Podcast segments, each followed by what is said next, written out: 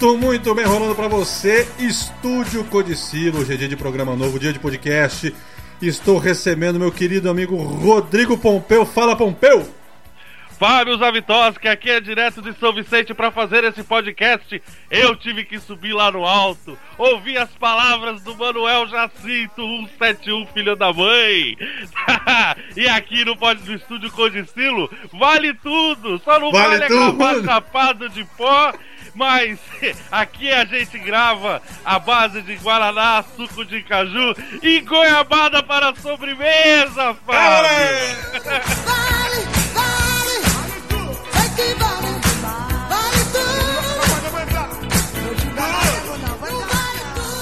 Oi, galera, e hoje programa especial. A gente estava fazendo um programa aqui, uma, na verdade, uma homenagem. Agora no mês de março, esse programa tá, muito provavelmente deve ir ao ar agora em abril ou maio. Mas agora no mês de março nós fizemos um, um, um aniversário de 20 anos da morte do Tim Maia, Sebastião Rodrigues Maia, Tião Marmiteiro, nosso gordinho do Soul. E a gente vai fazer um programa falando sobre a vida desse cara, falando sobre as aventuras dele, sobre a, toda a importância que ele teve aí para a música brasileira e todas as suas desventuras amorosas e tudo mais. Pompeu, começamos por onde? A vida, a vida do Tim Maia não é qualquer vida, é uma vida a, a, um tanto quanto a, divertida. É, a vida do Tim Maia, olha, esse cara viveu intensamente pro bom e pro ruim, viu? Se é bem dizer assim. Gente, o Tim Maia nasceu no Rio de Janeiro, né? É, Tim Maia é, é, o cara que ele morou muito tempo no bairro da Tijuca. E aí é bom fazer uma ressalta. Você sabe onde fica a Tijuca no Rio de Janeiro, Fábio? N nunca fui ao Rio. Nunca foi tão. A Tijuca, explicar aqui para os nossos ouvintes que não conhecem a geografia do Rio de Janeiro. A Tijuca, ela fica logo depois da primeira. Você pega ali, você tem a, o Rio de Janeiro, Zona Sul, Copacabana, Ipanema e tal. Aquela parte da Zona Sul que é Manuel Carlos, aí todo mundo que vê novela já conhece. Demais, demais. Aí você passa a primeira parte de Morros. E a Tijuca é o primeiro bairro que separa o norte do Rio do sul do Rio. Então, essa influência musical do Tim Maia é porque passando da Tijuca, você já chega em, em Vila Isabel, você chega no Morro da Mangueira, você chega no bairro de Santa Teresa, você chega aonde a formação musical do Rio começou Sim. e a Tijuca é um entreposto cultural do Rio de Janeiro, porque tudo que descia para a Zona Sul acabava passando na Tijuca. Todo o samba do morro que descia, passava, sim, sim. que via do Rio além túneis, ali desses bairros dos antigos, do Grajaú, dos bairros do samba, né, do Maracanã ali, descia, passava pela Tijuca antes de chegar para os boizinhos da Zona Sul do Rio de Janeiro para acompanhar Fábio Zavitosa. Cara, deixa, deixa eu te fazer uma pergunta. Antes da gente entrar nessa efervescência da, da, desse momento histórico, musical do Rio de Janeiro, que aí você tem várias figuras, pô, é, lendárias convivendo no mesmo momento ali, é, brigando por espaço, inclusive. Que história é essa de Tião Marmiteiro, meu? O Marmiteiro, que o pai do Tim Maia, né? O pai do Tim Maia, que era chamado de. É, o nome dele era. Qual que era o nome dele mesmo? É. Era, salvo engano, o Senhor Altivo. Senhor Altivo e casada. Aliás, o, o, a filiação do Tim Maia é a Dona Maria Imaculada, né? E, da Conceição Maia, não é isso? Exato. Maria Dona Maria Imaculada é. E Dona Maria Imaculada, Maia e o senhor altivo e ele e o senhor altivo ali para viver assim, para complementar a renda caseira e tal da família, ele fazia marmitas, né? E o Tião, o, Sebastião, né, na época Tião, ele pegava e levava, vendia marmitas pro pessoal do bairro ali. O problema é que ele levava marmita E ele comia a marmita, maldito gordo do inferno. Ele pegava e em vez de levar, então aí ele, ele fazia aquele recorte, né? Ele pegava o, o ovo de um, o bife do outro, o arroz, o feijão Sim. de uma outra e fazia aquele recorte lá para ele lá. Era a tarifa alfandegária do Maia. É, era o pedágio do Tim. Era o pedágio do Jim. Era o pedágio Inclusive, do Jim. tem uma é... história no, no, no, livro do, do Nelson Mota que o. Ah, que aliás, Fábio, nós estamos baseando Sim. no ensino do livro do Nelson Mota. É bom dizer que o livro vale tudo, que é lançado pelo Forrest Gump da música brasileira. É o cara que era testemunho ocular da história, Nelson O, o, cara, o cara que pegou eles Regina, né, cara? Pegou Elis Regina, segundo ele, né? Pegou todo mundo lá. E é o cara que fez a música mais incrível que deve ganhar royalties, que é até hoje, que era Hoje é um novo dia de um novo tempo que começou. Quem fez essa música foi o Nelson Mota. É mole? Mas continue, Cara, é- Punk. essa música não é dos irmãos Vale, não, cara? Não, não, é do Nelson Mota. É do Nelson Mota. Eu, Eu eu posso estar enganado, mas até a segunda informação é do Nelson Mota.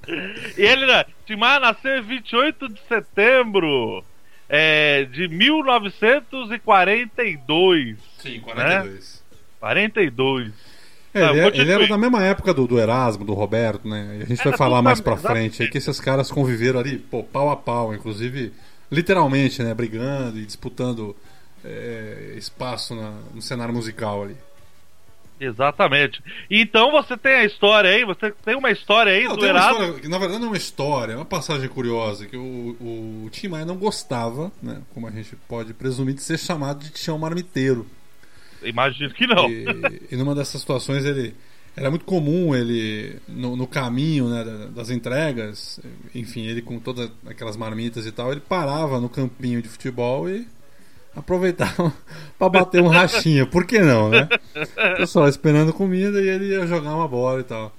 E numa dessas situações o Erasmo viu ele com as marmitas lá e falou assim: Ei, tinha um marmiteiro e tal. E disse que o Tim Maia ficou bravo, pegou uma barra de ferro e, e foi pra cima do Erasmo. O Erasmo correu, foi pra casa e se escondeu. Né, Já É, começa Era- aí e- toda essa Erasmo história de gentileza. Gentileza. O Erasmo, mas que eram amigos, né? Na verdade eles eram, depois ficaram eram amigos, amigos, mais né? Tarde. amigos de- Até também o, o Erasmo arrumou uma briga naquela época aí, com, porque o Erasmo morava com o padrasto e suas, suas tias, né? Sim, É, sim. era do- do- ele era da Bahia, ele tem origem lá da Bahia, e um dia ele viu o pai com fome pra caramba lá, né? E o, o, o Tim Maia não chegava, o Tim não chegava com, com, com a comida, e aí ele foi, foi atrás do cara e o cara tava lá comendo, jogando bola ali, e falou, pô, meu pai com fome lá e você tá aí comendo comida dele aí. Aí essas brigas de criança, né, daquela época, né? Mas que depois acabaram tocando juntos e sendo grandes amigos, né? Sim, sim.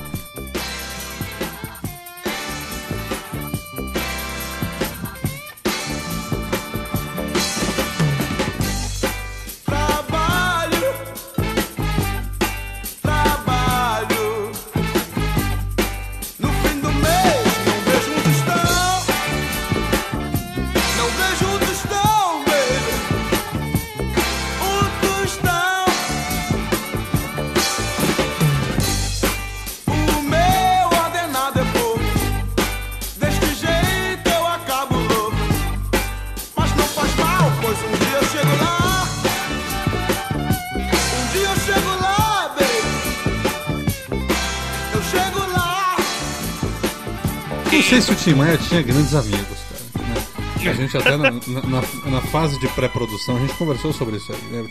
Quem tiver a oportunidade de ler o livro do Nelson Mota, leia, que passa rápido, uma leitura boa, né? divertida e tal. Mas o Tim Maia realmente era um cara assim difícil de lidar. Um É, o Tim. Maia era uma, era uma pessoa com uma moral duvidosa, né? Sim, moral se- duvidosa. há de- a gente vai falar aqui e a gente não tá aqui também pra passar o pano. Como músico, ele era um gênio. Mas dúvida, era um cara que era complicado de se lidar. E o que deixa, o que deixa a história dele ainda mais interessante Mais aí. interessante, exatamente. O grande Mas- fiador, como a gente falou aquele dia, o grande fiador do Tim Maia era o seu talento, né? Era o muito, seu pro- talento. muito provavelmente, se, for- se fosse um outro cara ali que não tivesse o mesmo talento que ele tinha, não, não poderia ter dado as bolas fora que ele deu, né? E ainda Nunca, assim, jamais. tido uma, uma jamais. carreira é, e tal. Cara, agora uma, uma, uma passagem que a gente pode, pode talvez já entrar nessa, nessa questão. É, antes de, de tentar entrar na Jovem Guarda ali, ele, ele monta uma banda que é os Sputniks, não é isso? É, Exato, mas antes disso ainda. Ainda há uma primeira banda ainda. ainda. tem uma primeira banda que era os, os Tijucanos do Ritmo, que já tinha Edson Perfeito. Trindade, que ia fazer muito sucesso depois no violão e nos ritmo, vocais. perfeito. Tijucanos do Ritmo, né? Então eles tocavam umas tipo Lisboa antiga, né? Aí eles acabaram. Eles tocavam na quermesse, nas domingueiras, né? Que era um Sim, negócio. sim. E aí ele deu uma briga, quebrar a bateria, foi uma um quebra pra cá. E o que era legal é porque ah, é, na época era muito comum a questão do grupo vocal, né? Os grupos É, o, vocais. próprio, o próprio Tim Maia, assim, até o fim da carreira, ele é fã, confesso, dos cariocas, né? Inclusive. dos cariocas. Os cariocas eram uma grande influência e ele tocou com muitas pessoas que depois foram que acabaram fazendo parte de uma banda muito grande na época chamada Os Diagonais, que eram tipo uma outra banda também, essas bandas vocais, né, que- era uma banda de harmonias vocais, que você tem aqui em São Paulo você tem o MPB4 que também tinha essa mesma essa mesma pegada musical, que trabalhava a harmonia vocal principalmente, né? É, Isso até a chegada diretamente dos Estados Unidos chegou o rock and roll. Sim, o rock sim, and roll sim, chegou exatamente. e o Tim Maia adorou. Tio Marmiteiro adorou porque com três acordes rock and roll você Pô, sabe né, muito cara? bem.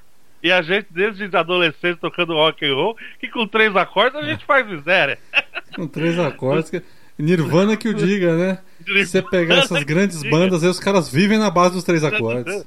Três acordes aí a gente arrebenta, a gente domina, né? É, mas, a- agora, a- agora me fala uma coisa: os Sputniks. Na verdade, eu, eu, eu achava que a formação era, era Roberto, Tim e Erasmo, mas na verdade o Erasmo não tava nos Sputniks. Ou tá? Não, não, não, não. Os Sputniks, ele tinha o Roberto Carlos, né? Era, era um moreninho que chegava com maior carinha, de carinha assim, aquela carinha, né? De, de- de- é, que era- ele gostava do Elvis, né? Que caladinho, que ele era do Espírito Santo, era de Cachoeira de Itapemirim, né? Sim, sim, sim. É, tinha olhos tristes, com moreno de olhos tristes. E Uhum. ele e ele e ele gostava muito do Elvis. E o já o Tim Maia gostava do Little Richard, né? Tanto que ele, ele era conhecido é, como ele tocava a, a música do, do cara chamado Ronnie Self, né? Sim, sim, ele sim. tocava Long Tall Sally do Little Richard, ele tocava do Ronnie Self ele tocava o Bopalina. E aí ele acabou outros depois tinha o Marmiteiro, né? O segundo apelido do Tim Maia foi Babulina. Porque ele tocava "Oh, aquelas músicas, né? Sim, do, do, do- Olha, outras músicas influentes aqui, outras bandas que influenciou o Tim Maia. é Do pai dele, que gostava muito, o Céu Altivo, tinha o Bando da Lua, os Anjos do Inferno, os Quatro Ases e o Coringa. Ah, os nomes maravilhosos, né? e o, o próprio pessoal, a casa do Tim Maia, era uma casa musical. Ismael Neto, os caras dos Cariocas. Sim, os caras Eles, frequentavam. eles né? frequentavam lá, né? Uhum. É, e aí, com, com o negócio aí da, do Homem na Lua, aquela época lá, e aí eles colocaram o nome dos Sputniks, né? Por causa também da influência do rock and roll, né? Sem dúvida, então, sem e sem dizer que outra coisa que ajudou muito o Tim Maia a ter, começar essa carreira musical é que ele era. Ele, e- a família dele era muito ligada à igreja católica e à, ordem dos capuchinhos, na igreja de São Sebastião dos Capuchinhos que tinha lá na Tijuca. E é Hum. onde ele ia ensaiar lá. Lá tinha, é, tinha um pianinho, lá tinha um baixo, entendeu? Que ele fazia e nas quermesses dessa igreja. Era um ele- homem de fé. Era um homem de fé, muita fé, muita fé. E aí ele chegava e ele ensaiava lá, e ele fazia aquele H lá com os padres também. Ele era aquele, aquele garoto que fica lá com. com- não é coro, é coroinha, né? É coroinha, não, é coroinha mesmo. é, então ele fica lá e tal. É, é, é, ele atendia lá as necessidades ali da- da- das missas, né? Um rapaz direito, né, cara? É, então naquela ainda era mais ou menos direito, né? Agora, agora, agora a gente te- tem uma situação. Ah, finalmente eles montam os Sputniks. Então você Os tem Sputniks. o, o Tim Maia, o Roberto Carlos e um terceiro cara que eu não me lembro quem é. Ah. E aí eles conseguem uma determinada. o, o aval pra tocar no programa do Carlos Imperial. Teve essa situação, não teve? A gente tem que falar é da figura que os mais jovens não conhecem a história do, do rock da música quem brasileira. é Carlos? Quem é?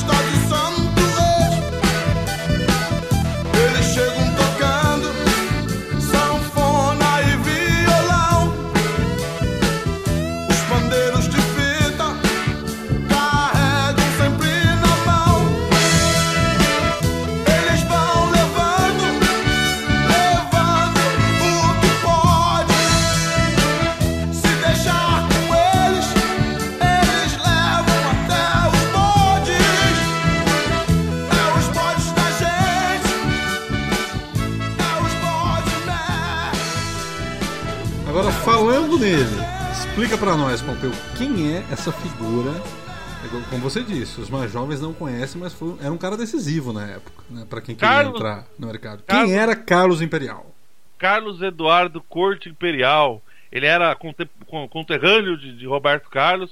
Ele era de uma família nobre, uma família aristocrática e morava num triplex lá em Copacabana. Né? Ele adorava música e foi um dos caras que trazia umas novidades dos Estados Unidos e da Inglaterra para o Brasil. Né? Então o Carlos Imperial ele, ele, tinha, ele era um fanfarrão, um cara, é, um, um empresário, comp- é, compositor, produtor, também se envolveu com samba, se envolveu com, com as a- aquelas mulatas, né? Aquele, negócio do, do, do, do, samba do, pra gringo, né? Sim, sim, É, sim. tinha aquela coisa das mulatas do Imperial, né? As cabrochas do Carlos, do Carlos Imperial. Então ele era, ele era envolvido em tudo que era mutreta, ele estava envolvido. Né? Então ele, ele tinha uma. Na TV Tupi, num estúdio ali na, no cassino, no antigo cassino da Urca, no Morro da Urca, no Rio de Janeiro, ele tinha um programinha chamado Clube do Rock, né? E aí ele é o principal divulgador, ele fazia shows em todo o Rio de Janeiro. E aí ele, ele, eles foram, mas foram até lá, porque aí o Roberto ficou sabendo, pô, ele também é de Cachoeiro, eu sou de Cachoeiro, né? E aí ele foi, fez um show, chamou É, ele. na verdade, um o- o- os Sputnik chegaram a fazer uma apresentação, não é isso? Foi uma, uma só. Uma, Uma só apresentação. apresentação. Aí tem, tem uma parada que parece que o Tim Maia e o. Cara, não consigo me lembrar quem é o terceiro cara, vou até ver no livro aqui. O Tim Maia e o colega lá, o, o terceiro elemento, vão vão pra uma lanchonete rangar e o, El, o Elvis, olha, o Roberto Carlos, malandramente, fica de boa, lá na porta do estúdio. Uhum. Eu, eu acho que o Roberto já tinha alguma coisa em mente. né? É, esse Roberto ele não perdia tempo. É, ele ele já não- chegou pro. Já chegou pro Carlos Imperial e falou, pô, eu também sou de Cachoeiro Sim. e tal. Carlos né, Imperial e- saiu lá, lá fora, ele falou: você é, você é de, de, de Cachoeira Itapemirim? Também sou e tudo mais. É, Aí- exatamente. E, Aí e- e conhece o Carlos tal. Imperial também via um potencial no Roberto, que era assim, é- é- era um potencial galã, não é isso? Enfim. Exatamente. E aí, fo- aliás, foi o Carlos Imperial que sugeriu que ele trocasse o nome de, pro Tim Maia, pro Sebastião Maia na época, de Tião pra Tim. Porque pra ele, pô, o Carlos Imperial falou, pô, Tim, Tião, o que, que é Tião Tião? não dá, nem Se eu Sebastião. for lançar isso no- nos Estados Unidos aí pra fora, vai ficar Tial.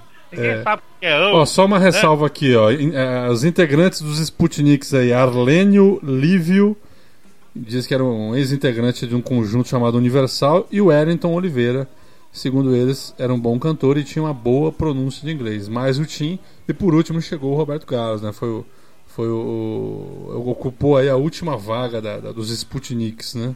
Exatamente. Só que aí o, o, o, o Carlos Imperial, que era que era um cara que era, já era ligeiro pra caramba, viu ele e gostou do, do, do jeito meio Elvis Presley, esse jeito meio Sim. E inocente. tinha a questão toda do, do Elvis, né? Assim, É, do é, o, o exatamente. tipo de nicho de mercado que esse público do Exatamente. Elvis representava. Então Só ele falou, pô, vou ter um cara que é um cara galã aqui, brasileiro, Exatamente. cantando em português e tal. Enfim, isso pode ser.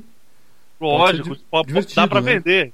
Dá, pra, vender, É. né? É, E aí ele achava o time meio encrenqueiro, entendeu? Ele achava ele meio, pô, esse cara meio É, não, maluco. e aí o Roberto chega, chega lá na lanchonete e os caras estavam comendo lá, enquanto isso tudo acontecia. E o Roberto chega na lanchonete animado e fala assim, pô. é, e aí galera, pô, vocês não sabem da maior, pô, fui convidado pra fazer um número amanhã, né? Tal, música, uma- não sei se era uma música do Elvis tal, né? Eu, eu- eu fui convidado pra fazer um, um- um número amanhã lá no, no programa do Carlos Imperial e tudo mais. E o Tim Maia fica louco. Né? Tim Fica Maia louco. fica Porque na verdade e- e- era, é- era o, ele usa até esse termo no livro, assim, ele explode é de ciúme, de inveja mesmo. Não, ele falou, eu te coloquei no meu grupo e você vai cantar sozinho. Você não canta porra nenhuma. E aí, e aí o, o- no, no relato do Nelson Mota lá, o que, que acontece? Eles vão, enfim, mas ainda assim a coisa. A briga ainda dá uma amenizada ali no- na hora. Só que eles vão ensaiar, né? Parece que eles ensaiavam. Eles tinham uma quermesse para tocar, um bailinho, alguma coisa. E foram fazer um ensaio no dia seguinte. E aí, durante todo o ensaio, o Tim Maia provocando o Roberto Carlos. Falando, pô, tá vendo? E a- É, vai tocar sozinho, né, cara? Então agora você tem que se virar e bibibi, né? E o ensaio comendo É. solto e o time vai provocando até uma hora que o Roberto Carlos empinou a carroça também e, e Se ele é o Elvis Presley, então eu posso ser o Little Richard muito melhor.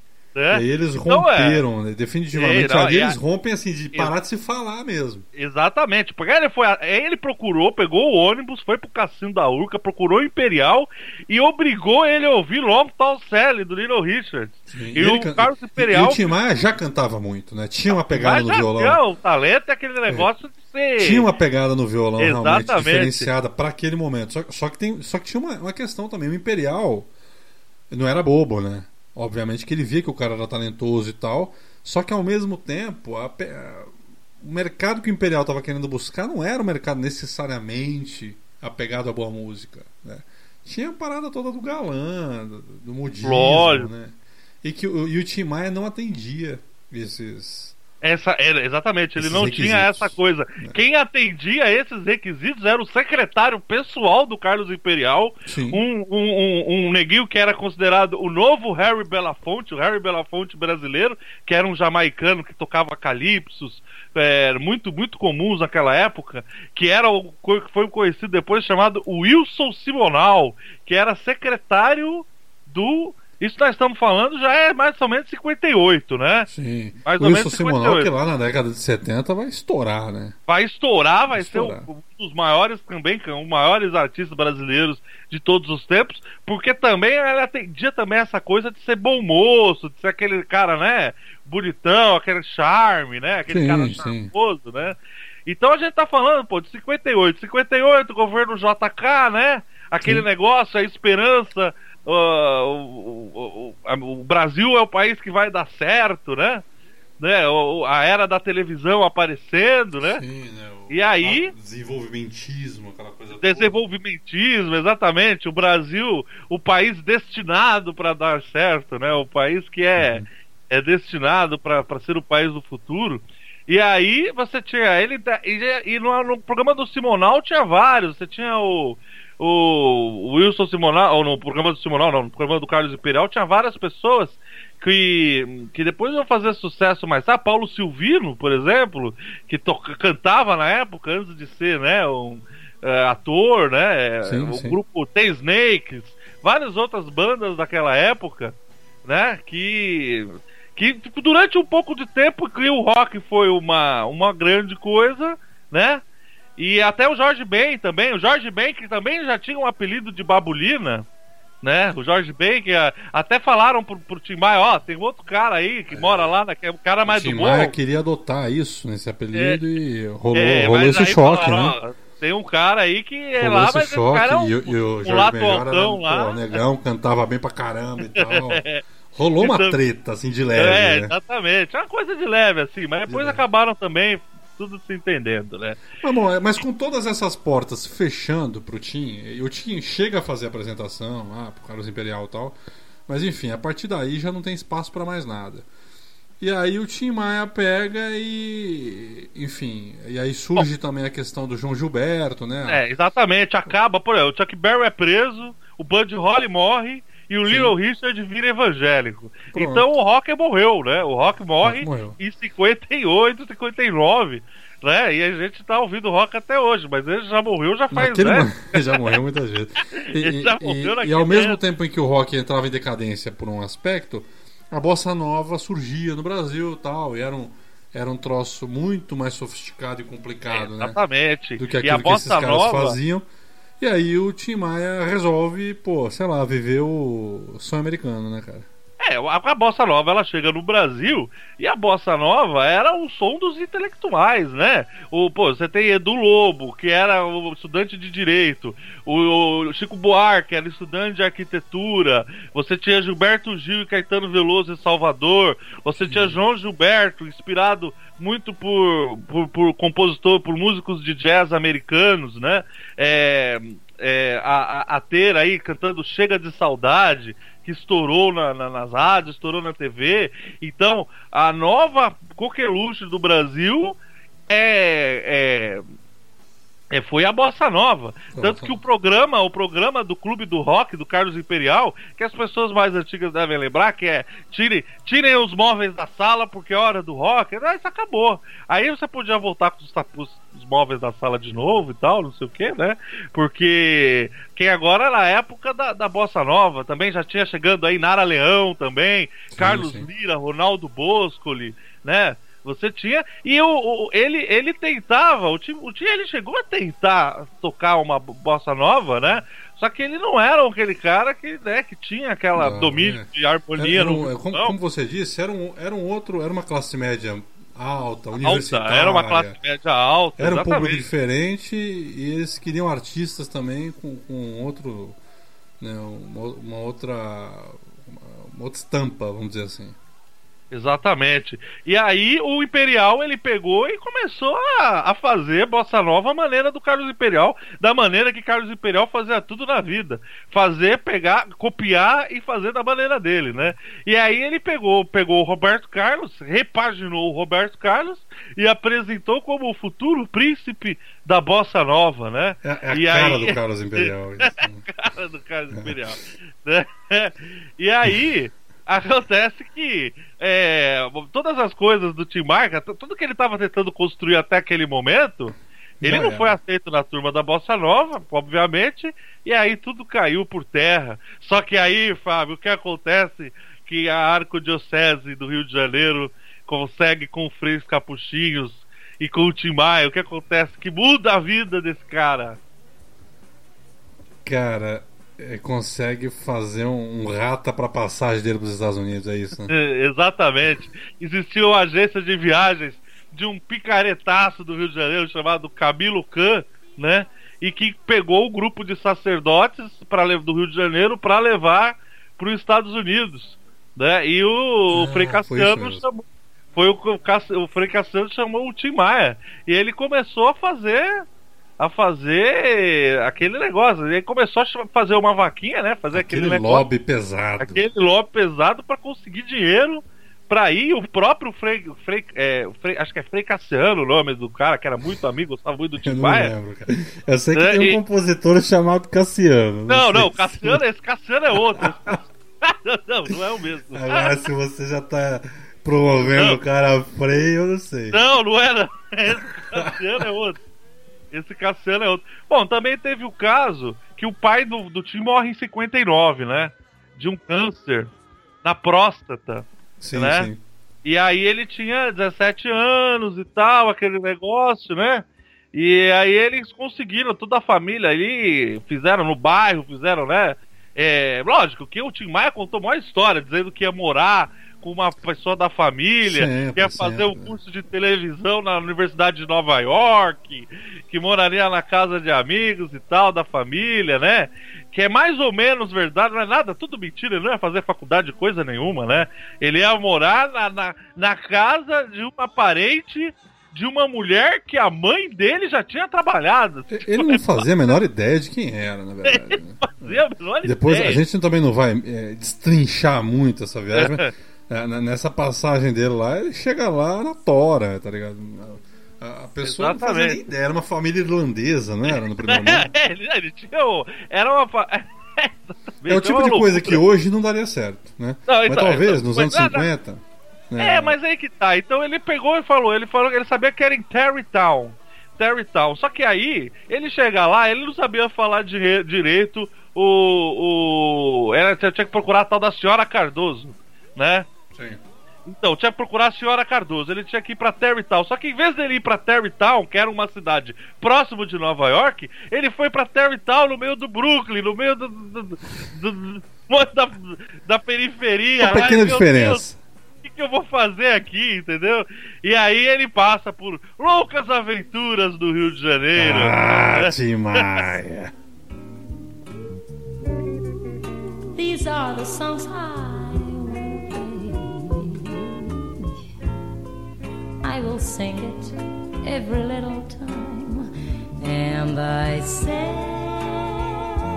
Well, I, well, I, well, I sing. Listen here. These are the songs I wanna sing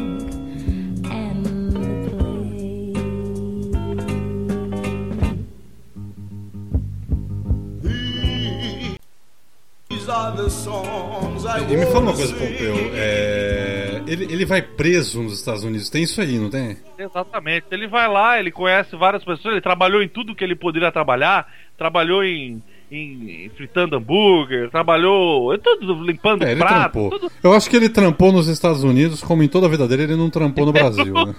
Exatamente. Como a maioria das pessoas que vão para os Estados Unidos fazem, diga-se de passagem, né?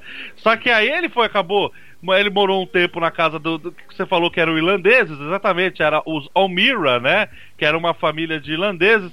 Que aí quando ele também apre- aprende o booze, né? A cachaça, né? Ele apre- aprende a tomar gosto pelo booze, porque essa família de irlandeses, né? É, lá Não nega a sua tradição. também não nega sua tradição e os caras enxugava bonito. Então lá que ele toma seus primeiros porres. Aí ele acaba dormindo em, em abrigo de mendigo. Ele conhece um pessoal, faz um conjunto vocal lá, né? Chamado The Ideals, né? Que eram dois brancos e dois negros cantando R&B.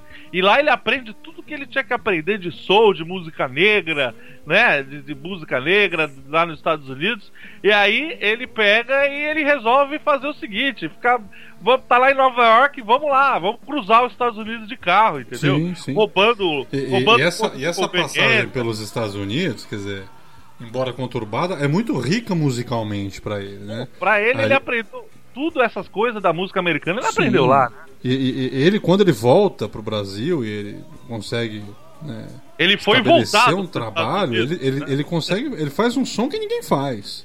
Exatamente. Ele foi voltado porque ele, ele, ele foi acusado, ele vai pra uma prisão na Flórida, né? E a prisão de Daytona, na Flórida, né? numa, numa prisão agrícola, né? Sim, Um- essa foi a prisão que ele ficou mais tempo. Ele chegou a ser. Ele, ele, ele pe- pegou outras cadeias lá. Só que essa última aí foi, foi onde ele foi deportado por fim. É, exatamente. Foi essa aí que ele foi deportado. E ele, quando ele foi chamado, ele tinha medo, porque na Flórida existe cadeira elétrica. É, o negócio lá é "Putz, eu tô- diferente. eu Cara, tô e, e ferrado." quando, ele, quando ele chega, quando ele chega no Brasil, as coisas estão um pouquinho diferentes, né? Principalmente eh, ali na Tijuca, né? No lugar onde ele cresceu e tudo mais. Aquelas figuras que cresceram com ele, que disputavam espaço, tais como Roberto Carlos, o Roberto Carlos estava tipo estourado, cara. Roberto Carlos era o ídolo, né? Ele era o ídolo. Então, e, e não tinha essa, pô, não tinha internet, não tinha nada. Ele não trocava nem carta, eu acho, o Tim Maia. cara não, então, pra, cara não sabia. pra ele, o Roberto Carlos ainda, ainda era um pé de China, né? E de Sim. repente, quando, quando ele volta, ele fala assim: o quê? O cara era status de, de, de, de superstar mesmo, por onde passava. Exatamente. E, e aí tem uma situação, só pra gente fazer a ponte aqui, não, não- não perder muito tempo. Ele, ele- assim que chega, ele não consegue nada de bom, né? E inventa de cometer um furto com os colegas, tal, né, numa residência, salvo engano, de temporada lá, e vai preso. Sim, E aqui aí- no Brasil, porque ele começou a Aqui no trabalhar, Brasil, ele, isso. Ele voltou a trabalhar na, na agência do Camilo Khan, né? Do Camilo Khan, que, que ele sabia falar inglês já com perfeição, né? Aprendeu na porrada, né? Lá nos Estados Unidos. Sim. E aí, só que ele não entendia nada de história, ele foi, inventava umas histórias, os caras chegavam, a, a- o índio lá, a estátua do índio tava escrito alguma coisa, ele falava que era outra. Ele não entendia nada. Tava ele nem fazia- aí. Tava nem aí. Ele tava. Ele tava nem aí. Aí foi preso, né? Só apanhou lá, caramba. E aí ele encontrou o amigo dele, o Almir, né? Que ele tinha adotado uma, uma de- o nome de Almir Ricardi, né? E ele Sim, tava sim. conseguindo conseguir uma carreira de cantor com a ajuda do Erasmo Carlos. Não, mas, Né? E aí ele fala, onde que tá? Onde que o pessoal se reúne? não, mas isso aí a você fala época- depois que ele sai da cadeia. Sim, depois que ele sai da cadeia. Tem uma, uma passagem no livro que o Nelson Mota conta que foi ó, o ponto em que ele falou assim: não, cara, eu vou ter que. Eu vou, eu vou ter que ir pra cima. Ele disse que ele tava na cadeia e recebeu um jornal lá, e no jornal tava assim a notícia: Roberto Carlos compra seu oitavo carrão. e ele Não, na e- bosta, preso, né? Aí ele E falou: não, lembrando cara, que ele eu vou foi atrás desse cara. Lembrando que ele foi na cadeia pra roubar algumas coisas que ele tinha que roubar, porque ele foi chamado pra cantar com os diagonais, Sim, né? Que é aquele sim. grupo que ele conhecia lá atrás, né? E aí, pô, vocês imaginam, né? Pro oitavo carro, né? Oitavo aí ele queria carrão. saber aonde que eu encontro esses caras. Aí falaram, no Poço Ipiranga? Não. No Teatro Record ali, que era a TV, a Record estava estourando no Brasil naquela época.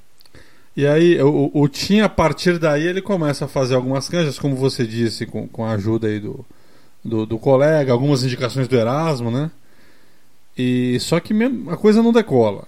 Não, e ele chega no. É engraçado que ele chega até, até. Isso tem até no filme dele, que ele tenta lá, ele fica no teatro da Record ali, e aí ele, ele falando, pô, ei, Roberto, tal, Erasmo, ele falou. Ah, eu que ensinei esses caras, eu ensinei a tocar É, violão, aí, esse cara isso aí. não Eu toca que ensinei nada. esse cara a tocar. E o próprio Roberto admite, né? É, exatamente. Numa entrevista aí, mais é- recente, falou, cara, foi ele que me ensinou a tocar rock and roll, né, no caso. É, e aí o que acontece? As pessoas da- que estavam junto lá riram, né? Falaram, pô, você, esse gordo, né? Esse gordo negão aqui, tá louco? Você não tem. Eu- né? O Tim, o, Tim, o Tim, ele tenta. O, o Roberto Carlos é um cara inacessível agora. É uma estrela, né? Era uma estrela, E é o uma Tim estrela. tem na cabeça dele que ele vai chegar lá e vai, pô, e aí, irmão, tal. E não é bem assim. Então, o, o, o acesso do Tim Maia ao Roberto tem um. É, um- É muito complicado. É, é muito uma história complicada. Você tem essa história que você contou. É, mais pra frente ele consegue entrar. Não tem uma situação dessa? Inclusive, tá- isso aí tá retratado até no filme. Eu acho que tá, tá meio fantasioso, mas tá retratado lá também. Ele consegue entrar num teatro lá onde o, o Roberto vai se apresentar. O Roberto fala com ele. E ele quer uma força, ele quer um apoio do Roberto. E o Roberto, não, vou pegar uma bota pra você ali que eu, que eu ganhei e tudo mais. E eu só usei uma vez e tal. Ele falou, pô, mas não é bem uma bota que eu tô precisando, né, cara? Ele queria, ele queria era, era um apoio e tal. E o Roberto, pelo menos da forma como é retratada no, no filme, né? Roberto foi meio babaca. ele com certo desdém. É, Com Roberto certo ele foi desdém, mas eu também acho que assim, é, é liberdade poética todo mundo tem, mas o Roberto também era um moleque, né, na época, né? Sim, O Roberto tinha sim. seus 20 e poucos anos. O Tim Maia também era um moleque. E o Tim Maia era folgado pra caramba. Então, Acho que é Exatamente. difícil a gente julgar, né, meu, a postura que, que um ou outro tenha tido ali. Mas enfim, ele não consegue isso nesse primeiro momento, então ele tenta através da esposa do Roberto. Não tem essa história? É, exatamente. Mas aí o que acontece? Ele, ele, ele para ele conseguir se manter até um pouquinho, quem ajuda muito, né, é um amigo dele que o Almir apresentou, um paraguaio chamado Juancito, Ah, né? Juancito. que depois fez muito sucesso no Brasil com o nome de Fábio, veja você. Olha. Com o nome de Fábio, né? Pegaram um nome brasileiro para né, pra vender aqui. E ele cantou uma música muito conhecida chamada Estela. Então, com a ajuda do Juancito e, do, e com esse amigo dele, o Almir, né?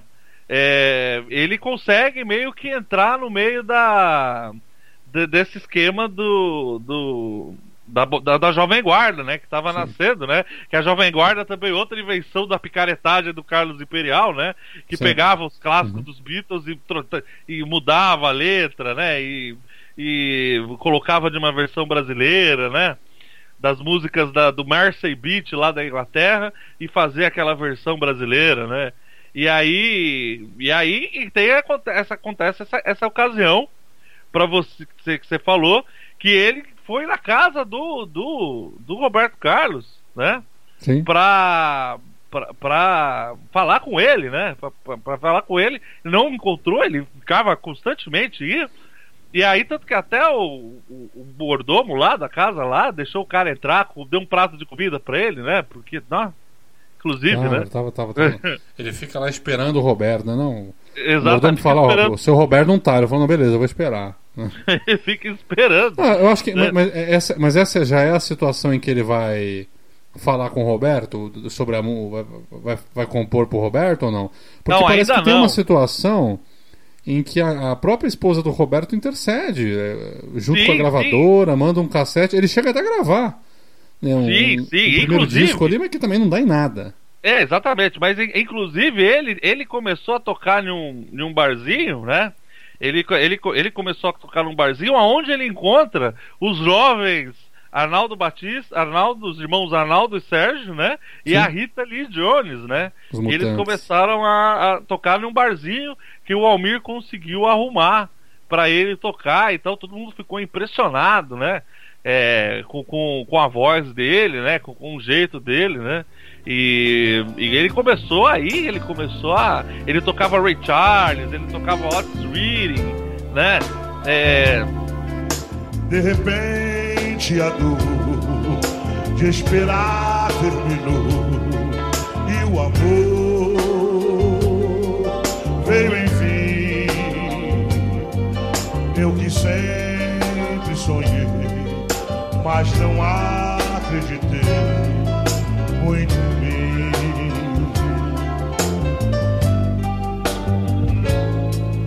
Vi o tempo passar, o inverno chegar outra vez, mas desta vez todo pranto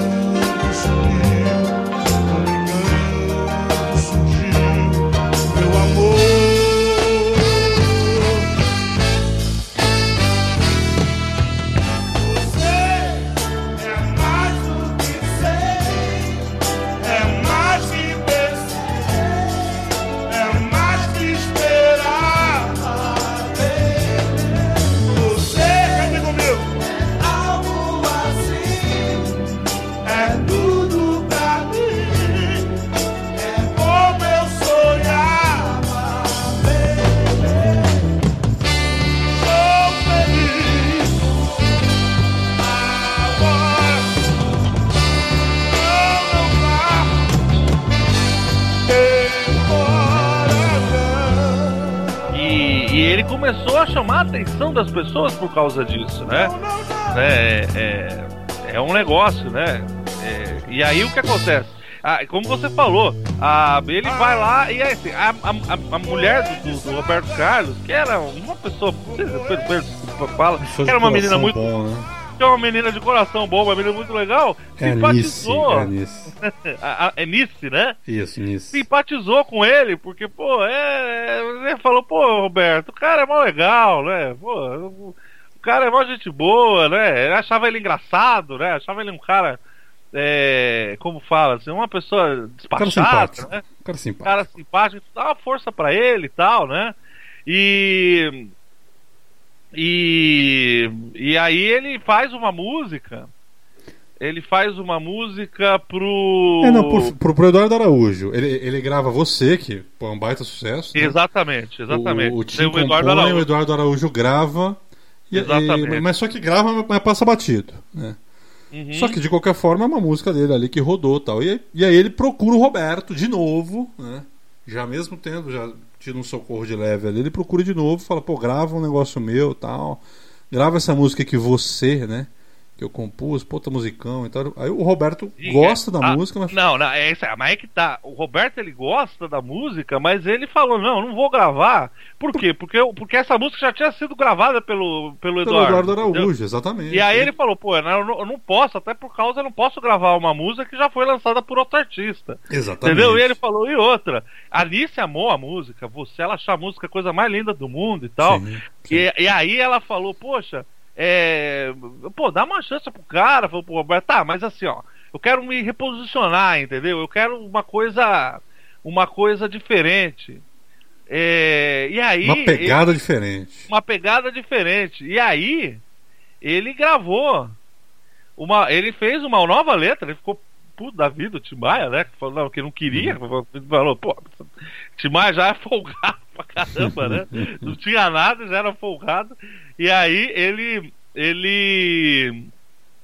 Ele pegou e, e, e fez uma música que era. Como é que era o nome da música? Era. Ele volta depois, Não vou né? ficar. Ele volta É. depois e, e- e mostra essa não vou ficar pro, pro Roberto e o Roberto, O Roberto ele mostra na- a música e, e o Tim tinha isso, né? Já mostra a música e toca e já fala, ó, o arranjo dos metais vai ser isso, Isso, já o faz. baixo vai ser aquilo e, e o Roberto, pô, adora, a es- a esposa do Roberto adora e enfim. E aí a música. E o Roberto resolve gravar. V- vamos, pôr um pouco desse som aqui pra essa galera ouvir aqui. Versão do é- Roberto. é muito som, esse é muito som. Se viu? liga nesse Pode- som.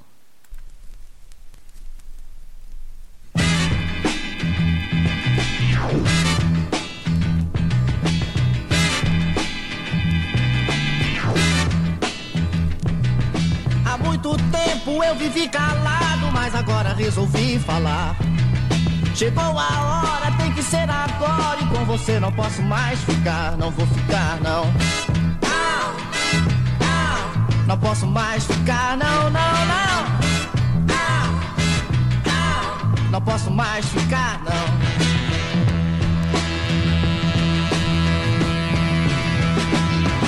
Toda verdade deve ser falada não vale nada se enganar. Não tem mais jeito, tudo está desfeito e com você não posso mais ficar, não vou ficar, não. Não posso mais ficar, não, não, não. Não posso mais ficar, não. Pensando bem,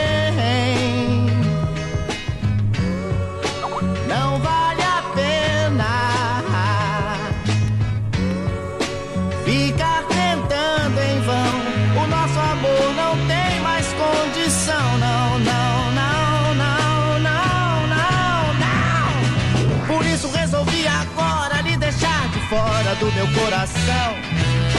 Com você não dá mais certo e ficar sozinho é minha solução, é solução sim. Não tem mais solução, não, não, não. Não tem mais solução, não.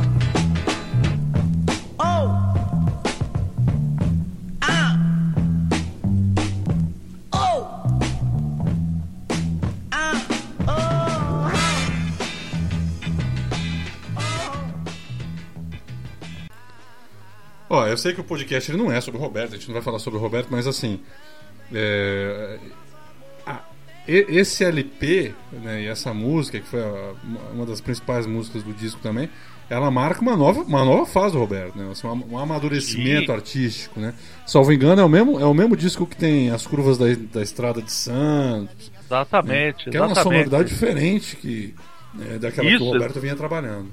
Exatamente. E outra coisa, além e, a- e abre as portas pro Tim Maia, por exemplo, gravar na CBS os seus primeiros primeiras bolagens da CBS, gravou Teasar the Songs na, na- na- nos estúdios, What Do You Want to Bet, que são duas músicas em inglês que ele grava na CBS, ele grava é, é, junto, ele grava a música, é, o Erasmo grava uma música dele, que é Não Quero Nem Saber, no disco de 68 do Erasmo Carlos, ele pega e grava toda o Erasmo para dar aquela força para ele ganhar um levadinho, né, como o Tim Maia gostava de falar, um levadinho. ele, ele gravou todos os back vocals, né? Da, da- da- do seu disco, que ele ganhava por hora, então ele errava às vezes assim pra pra render, né? Pra Sim, render sim. o caldo um pouquinho mais. É a cara do Tim Maia, né, bicho? E ele fez todos os back vocals do álbum do Erasmo Carlos. O Erasmo Carlos, que junto com o Chico Buarque era a maior estrela. Era a maior estrela da, da, da, da, da, da gravadora RGE naquela época, né? Sim. né? E, e deixaram ele gravar depois na CBS as suas músicas em inglês que ele queria, né? E e aí acontece que aí ele reencontrou o Juancito, que tinha dado aquela oportunidade no bar nele antes. Ele falou, já chegou pro cara e falou, ô Tim Maia, como é que você tá? Falou com o Fábio, ei, como é que você tá? É, é, como é que você tá e tal? Ah, e o Tim Maia já mandou, posso dormir na tua casa? Eu não tenho lugar pra dormir, posso dormir na sua casa? O, o Fábio falou, não, claro, claro, é, claro que pode, né? É, aí ele pegou o disco dele, né? E falou, pega meu disco.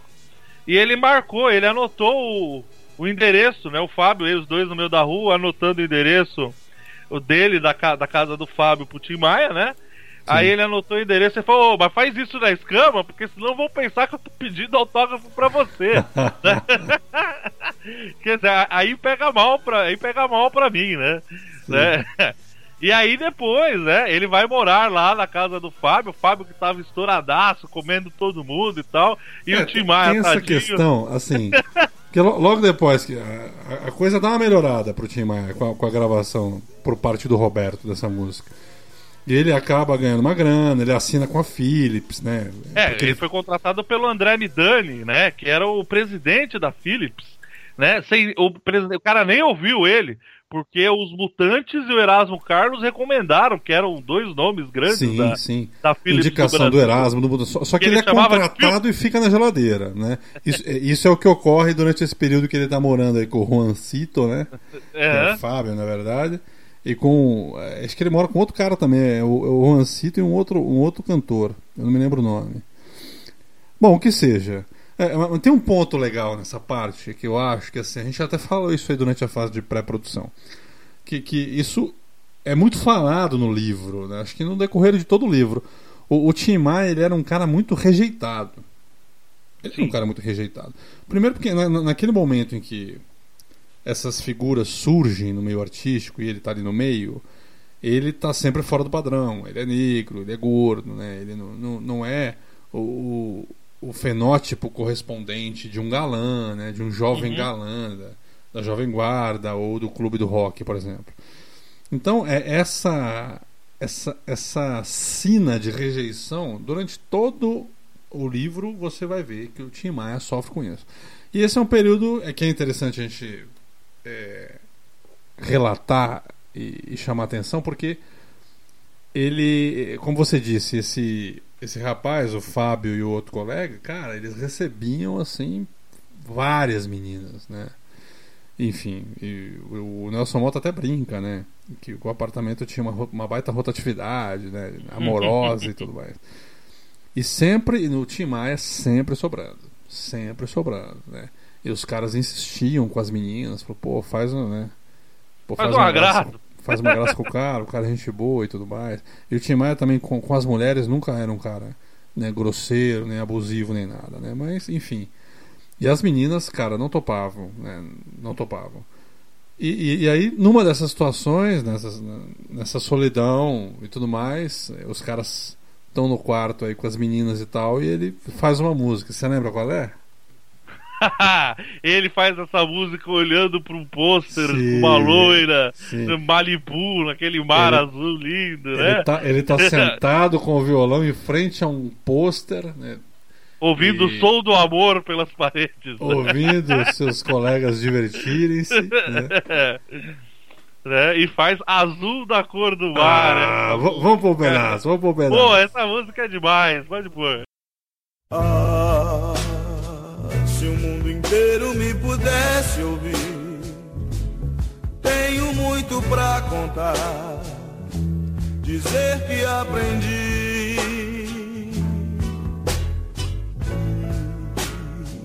Na vida a gente tem que entender que um nasce pra sofrer, enquanto o outro ri.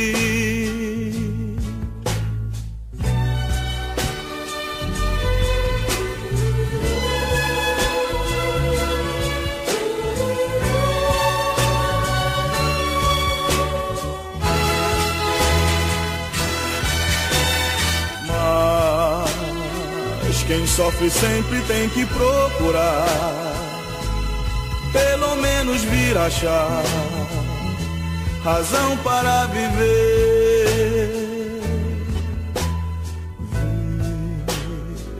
Na vida algum motivo pra sonhar, ter um sonho todo azul, azul da cor do mar. Bela canção. De E aí, né? É. Você vê que ele começa. Nós estamos agora em 68, né? Sim. Época do terceiro Festival da Canção. Nós estamos agora, vamos armar no tempo, senão a gente se perde no tempo Tá, ainda. tá, né? 68, Festival da Canção. Ele é chamado, ele vai pra São Paulo pra tocar com um grupo pra fazer vocal pro grupo chamado Brazuca.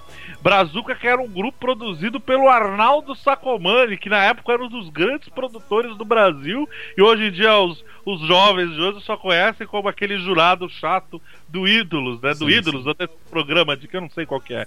Mas aí O Arnaldo, Sa- inclusive, Arnaldo Saco- Sacomani, per- perguntado sobre o Tim Maia, ele responde: Esse cara era um escroto. Não importa se ele está morto ou não. Ele era um escroto. É verdade. Você vê como dizer, que ele não, o Sacomani também não era uma personalidade Sacomani sim, também não é né, uma figura deliciosa de se conviver, Não é mas. aquela figura deliciosa, né? E aí ele acaba gravando com o Wilson, ele chega, ele tava gravando é, o Nelson Mota chama pra marcar um encontro com ele no Cineac, onde ele tava gravando com o Elis, com o Bertrame, o pianista, o Wilson das Neves, né, o grande baterista, né? E o, o Luizão Maia, né, o, baixista, e ele chegou e tocou duas músicas pra Elis, que a Elis estava procurando um repertório novo Sim. né? Ele estava querendo tocar uma coisa nova. E ele mostrou E, e ele mostrou uma música que é aquela These Are the Songs, que foi a música que ele já havia gravado lá atrás. Essa música metade em inglês e metade em português. Exato. É. E ela curte, ela adora, né? Ela adora, e assim, ela achou essa música uma coisa maravilhosa, né? Ela ficou muito louca com a música, ela falou, pô, essa música foi feita pra mim e tal. E. E. E aí ele, e os dois tocaram juntos, né? A Elis daquele jeito, com aquela talento. A Elis, a grande cantora, talvez uma das grandes cantoras brasileiras de todos os tempos, né? E o Tim Maia cantando, fazendo a resposta lá, cantando sketches, fazendo aquele esquema É. do soul americano. Então foi uma gravação que foi é, foi uma uma cantora que estava estourando na época. Ela já era considerada a grande cantora. E ela, ela queria um repertório mais moderno, ela queria uma ela queria uma repaginada, né? Exatamente, dá aquela repaginada. Agora eu só vou contar uma historinha rápida do Tim Maia, curiosidades de Tim Maia, né? Curiosidades O do Fábio, Tim. o Fábio ele conta uma história é, sobre o Tim Maia que ele tinha uma coisa que ele odiava, ele tinha uma bronca, ele tinha uma fobia, Acho que era que garçom sei o que que é. careca. Garçom careca. Garçom careca. Não sabe por quê.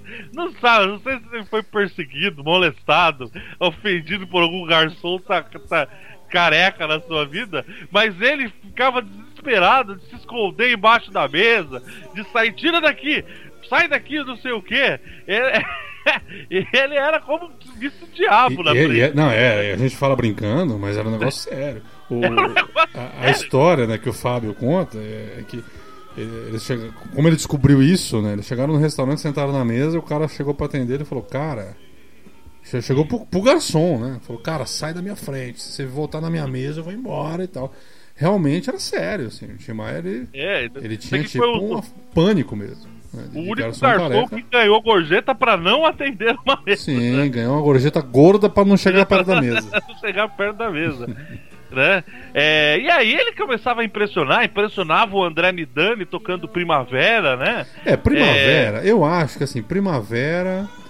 ma- é, primavera é a virada de página mesmo, né? Primavera é, é a primeira que estoura, né? É, Primavera, sim. É, com ele mesmo, porque. Sim. Até porque o André Midani.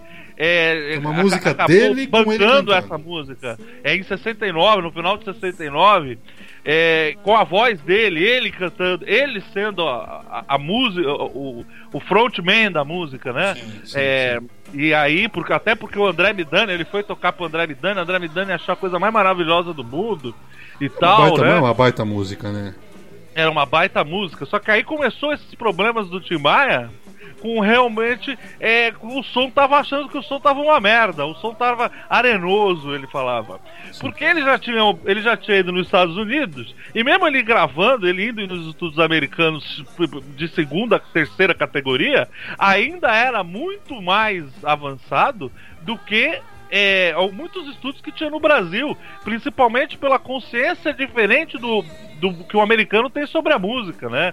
Sobre a coisa do soul, sobre a coisa do R&B, a É, coisa a de- verdade toda é que eu acho que os técnicos brasileiros eles não sabiam gravar o som. Acho que tinha um pouco Ah, é, isso também. Eles né? não sabiam, eles não sabiam gravar sopro. Cara, se você pega essas músicas antigas da, assim, da Jovem Guarda, você ouve aquele, aquela essa sessão de sopros, vai, do Erasmo, do, do, do Roberto, é uns fé, fé, Sim, coisa sim. feia. Parece que o cara tá tocando tipo flautinha de, de festa de, de, de criança, aquele, aquele apetite de festa de criança, é muito feio. Não tinha peso, né? E, essa Ah, e a proposta de som do Tim Maia, a proposta dele mesmo, Tim Maia, era uma coisa muito voltada para os metais, era uma coisa muito voltada para o soul, né? É, voltado E ele encontra essa dificuldade no começo da. Exatamente. Vamos falar em ele- começo da carreira desse momento, né? O momento em que Uhum. ele realmente passa a assumir, como você disse, a condição de frontman, né? É, é década de seus- 70 já, sim, início de sim, 70. gravar seus próprios discos e em suas músicas de trabalho e tudo mais. Ele começa a encontrar essa dificuldade realmente. Né? Não- É, não- e, e o, o Cassiano também se junta com o Tim Maia, né? E aí ele, ele, ele, ele, o Wildon e o Cassiano, junto com o Tim Maia, se tornam amigos, né? E o Cassiano era um, um técnico, não, não era o Frei Cassiano, não era o Frei dos Capuchinhos, não, agora esse é o Cassiano. Agora é o falou. próprio. Não, é o próprio Cassiano, que era um cara extremamente musical, era um cara de uma inteligência musical excepcional, que é infelizmente é esquecido pelas pessoas de hoje, né? As pessoas não lembram. Só, as pessoas só ouvem Cassiano por causa do, do Racionais, quando ele fala ouvindo Cassiano, os Gambé não aguenta, e aí ninguém sabe quem é Cassiano quando o Mano Brown cita o Cassiano. Né? Sim, então, é aí ele ficava madrugadas gravando o Cassiano, com o Cassiano com o Wildon, né? Com os diagonais e tal. E aí começou a fazer shows em Minas, na Bahia, né? E e era muito bacana essa coisa que ele tinha, inclusive junto com uma. Eu não sei se foi nessa época, mas que ele começou a, tá, a, a trazer o Márcio Leonardo, que traz essa uma, uma influência do chachado, né? O Sim. chachado soul, é, é um, um chachado de, de Luiz Vanderlei, né? E, e que ele adorou, que foi o Coronel Antônio Bento Sim, né? sim. Que é uma música sensacional, né? Boa, e eu boa. fui o primeiro chachado soul do, do, do Brasil. va- né? vamos aproveitar. Va- vamos, vamos apro- aproveitar agora? Vamos aproveitar essa, essa passagem de bloco aqui. Vamos meter um pouquinho de Coronel Antônio Bento pra galera. Segura aí. É, vamos lá.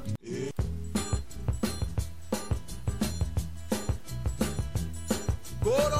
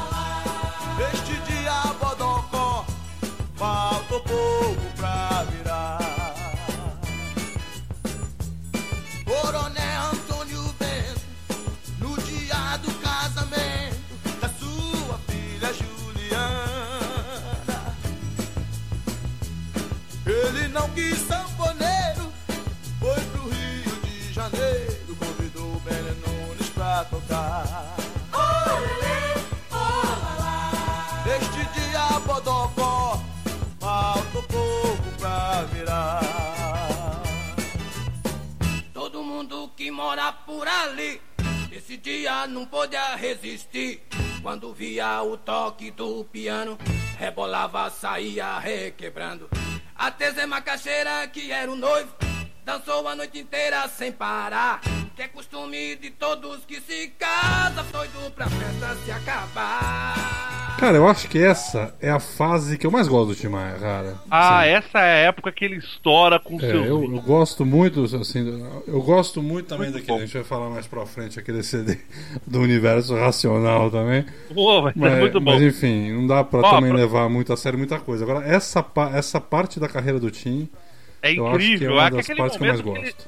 Ele explode em criatividade. Sim. Ele não tá tomado completamente pelas drogas ainda. Ele tá ainda. Exatamente. é, ele tá racional de verdade ainda, né? Exatamente, tá ele, ainda tem um pé no chão ainda, né? Ele tem o E pé a no gente chão tem nessa ainda. época, ele grava Azul da, cor do, Azul da Cor do Mar que a gente falou, que a gente contou, ele grava nesse disco também, ele grava Cristina, ele grava aquela Ah, do... Cristina que ele gravou pra uma mina, pra uma mulher que ele que gostava da mulher e a, queria, ele queria comer a mulher, a mulher não queria dar pra ele, e as amigas da mulher falaram, vai Cristina, você tá dura mesmo? Dá uma ajuda do Tim Maia aí, ela falou, nem Só- fuder, só pra variar. jeito nenhum."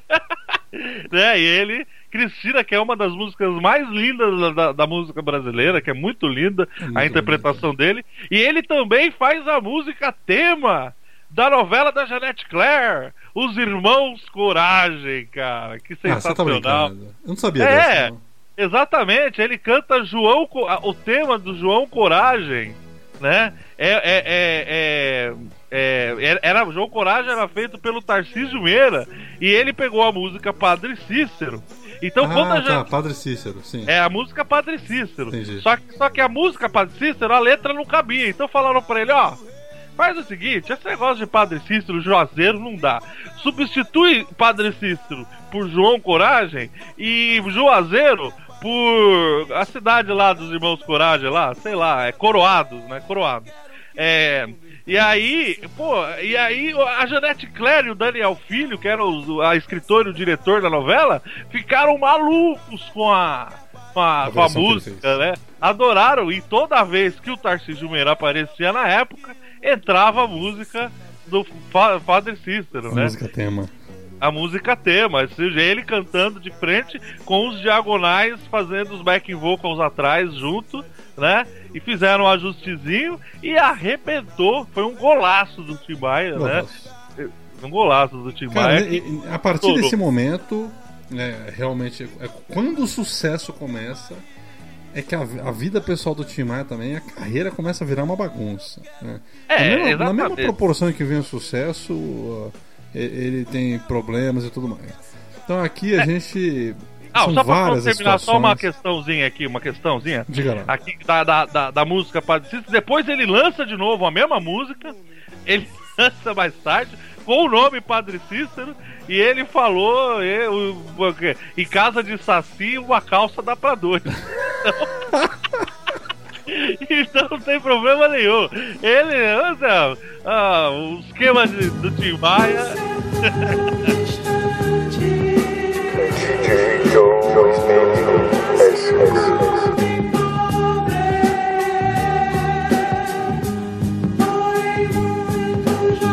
Porém, muito jovem, todo mundo vai saber quem ele é.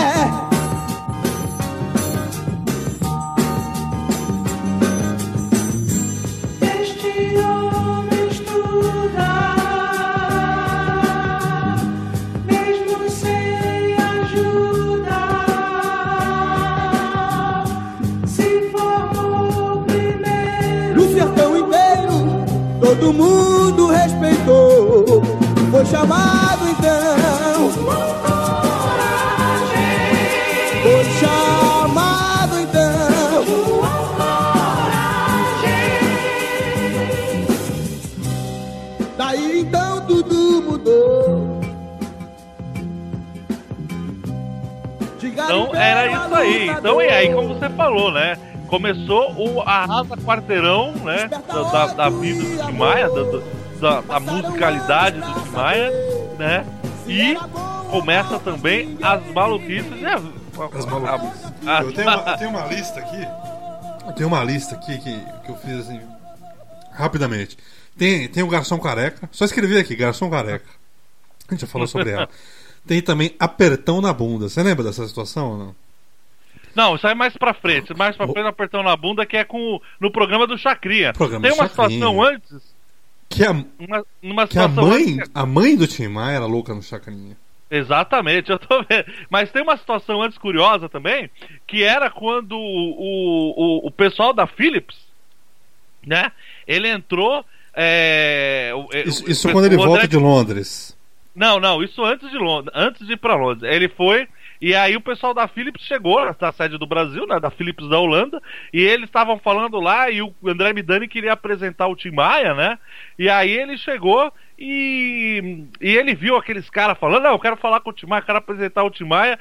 E aí ele foi, ele tinha um lugar, ele chamava o Tim Maia com a sua criatividade sempre pungente, ele chamava o lugar onde você ia para acender um baseado de garrasta azul, porque na Garrafa época, na década de 70, já era a época da ditadura, e o nosso ilustríssimo senhor general Emílio Garrasta Azul Médici, ele Era quem ele ocupava a presidência. ele, ele, ele tinha uma uma repressão muito grande contra o usuário de maconha, né? Até porque era coisa de. Na época era uma coisa, maloqueiro, né? Uma coisa, Coisa de, de subversivo, né? um subversivo. E aí ele ele tinha. é, todo lugar onde ele era reservado pra ele queimar umzinho, ele chamava de Ele garrafa chamava azul. de garrasta azul. É, é e aí ele descia pro garrafa azul lá na Philips, que ficava justamente dentro de uma centro de distribuição de ar-condi- de ar-condicionado. Então os caras, tá os holandeses lá em cima falando com o André Bidani, e de repente eles começaram a sentir um cheiro de maconha que invadiu o prédio inteiro. e aí os caras acharam foi engraçado, porque, pô, né? É, pô, esse cara tá achando que a gente não tá percebendo, né? O cara Aí já, ele aparece já chega cara, causando. aquele olho vermelho, né? Fingindo que tá tudo bem, tá tudo tranquilo, né? É, também, aí, em 19 no final da década de 70, e a Associação Brasileira dos Produtores de, de Cacau fez uma, uma música com o Tim Maia, que era Chocolate, né? Que todo mundo conhece, Sim. né? Ele faz, ele, ele começa. Ele que. Olha só que coisa, ele dá o nome do primeiro disco dos Mutantes, porque ele foi fazer um show em Bauru E o, o, o fumo medicinal dele já tinha acabado. E ele, no meio do palco, falou: Vocês são a cidade daquele sanduíche bacana, né? O Bauru e tal, não sei o quê. Então, eu tava querendo ver se vocês arranjavam pra mim um. um. um baurete. Um baurete. e aí a virou, né? Baurete, né? Tanto que ah, o primeiro disco dos Mutantes se chama Os Mutantes e Seus Cometas no País dos Bauretes. e que nunca ninguém. Eu mesmo, eu ouço Mutantes desde os meus 15, 16 anos, eu nunca imaginei. Nunca imaginou. Não, eu inocente, né? Agora entra. Quero que você conte a história aí do velho guerreiro que Dona Maria Imaculada era fã e ele Era foi lá. fã, era fã. E tinha essas, te- teve uma situação que, o- que o Chacrinha deu um apertão na bunda do, Ele fazia isso, né? Ele tinha do- dessas. durante o- a apresentação ali, rapaz. E o Tim Maia saiu puto, na hora. Largou lá o programa, acho que, acho que até era ao vivo. Largou e foi embora. E aí, e aí isso é recorrente durante toda a carreira dele, enquanto o Chacrinha foi vivo, evidentemente, né? Ele sempre voltava lá mediante as ordens da dona Maria Imaculada. Ele ligava lá, vai no Chacrinha, tião. E É, o ele, Aí ele foi lá, né? Ele, o, o russo lá, aquele que depois, né? Que já era feio naquela época, o Sim, russo, sim. né? Que era assistente de palco, foi lá tentar falar com o Timaya. Ele jogou o microfone no chão. Aí ele voltou, ele falou: Ah, seu velho safado. Então toda vez, em vez de chamar ele de velho palhaço, ele chamava o Chacrinha de velho safado. Velho safado. E, e o Nelson Mota fala durante todo o livro, né, cara? Que a única pessoa que botava moral com o Tim Maia mesmo era a Dona Maria Imaculada. né? Ele não respeitava, assim, exatamente. assim, na boa, ele não respeitava mais ninguém. Ele não respeitava ninguém. Não respeitava Foi nessa ninguém. época que ele acabou se apaixonando por uma mulher chamada Janete, que foi o primeiro é, amor da vida dele e tal, né? Sim, sim. né? É, é, e um, um amor, um relacionamento, como não poderia deixar de ser no estilo Maia, bagunçado, cheio de porrada, cheio de bagunça, uma, uma briga, né? Uma hora brigava, outra hora voltava ao normal, e os dois muito loucos, muito doidões, né? A Janete também era desse meio, assim, daquele pessoal que vivia na música ali, né? Sim, sim.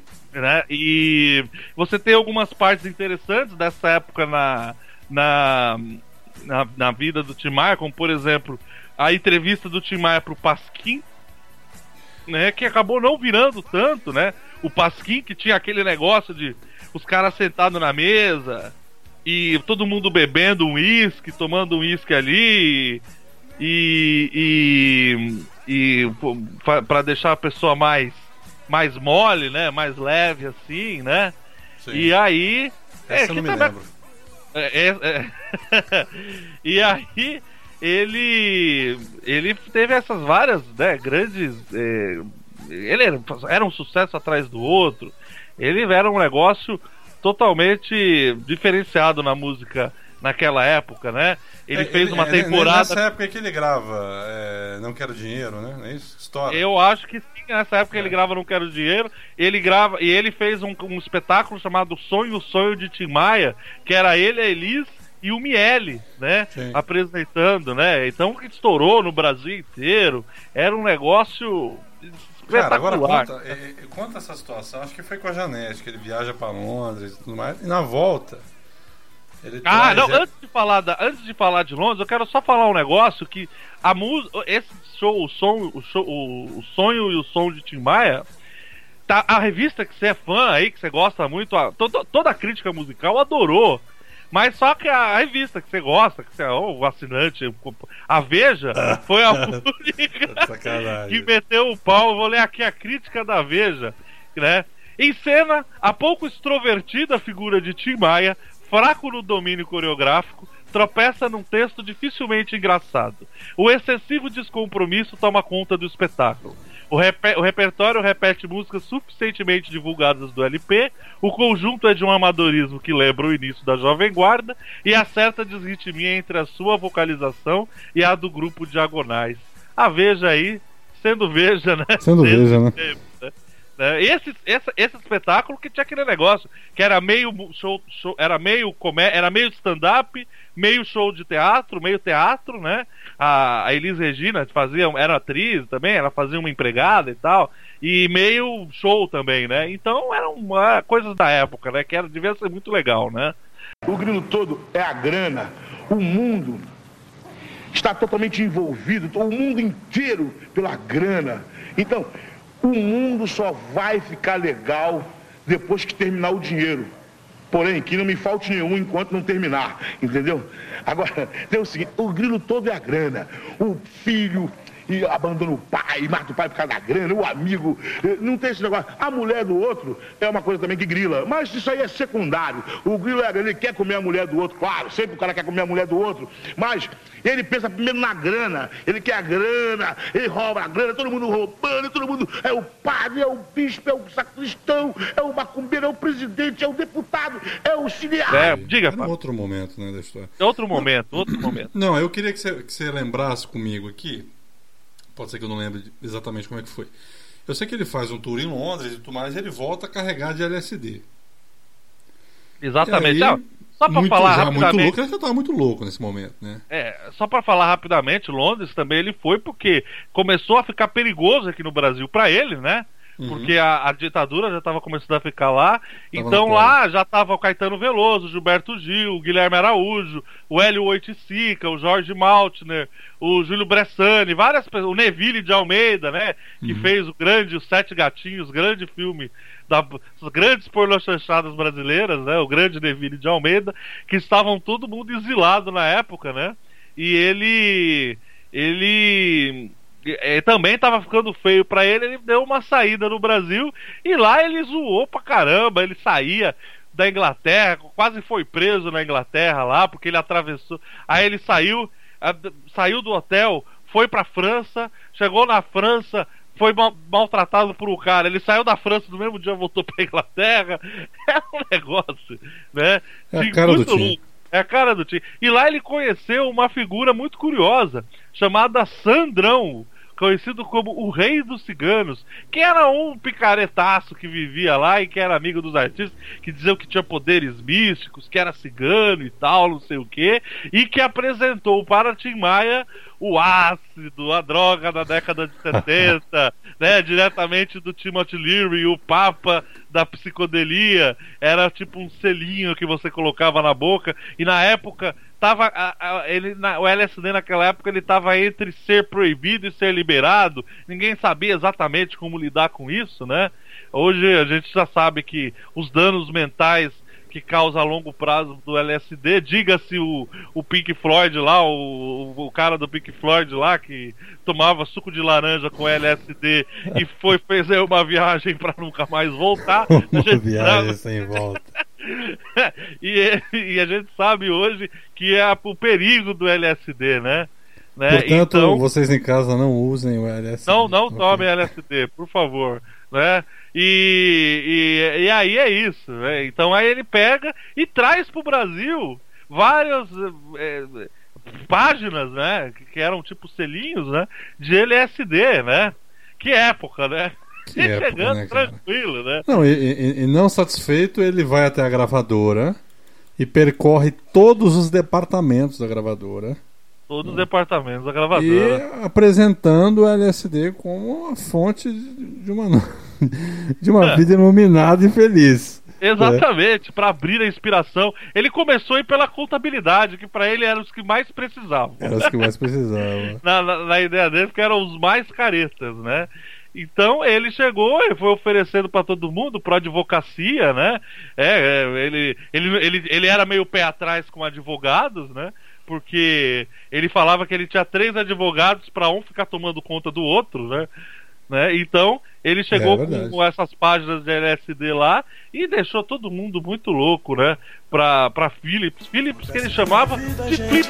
Veja você. né? Ser feliz por ser amado por alguém, porque eu te amo, eu te adoro, meu amor. A semana inteira fiquei esperando pra te ver sorrindo,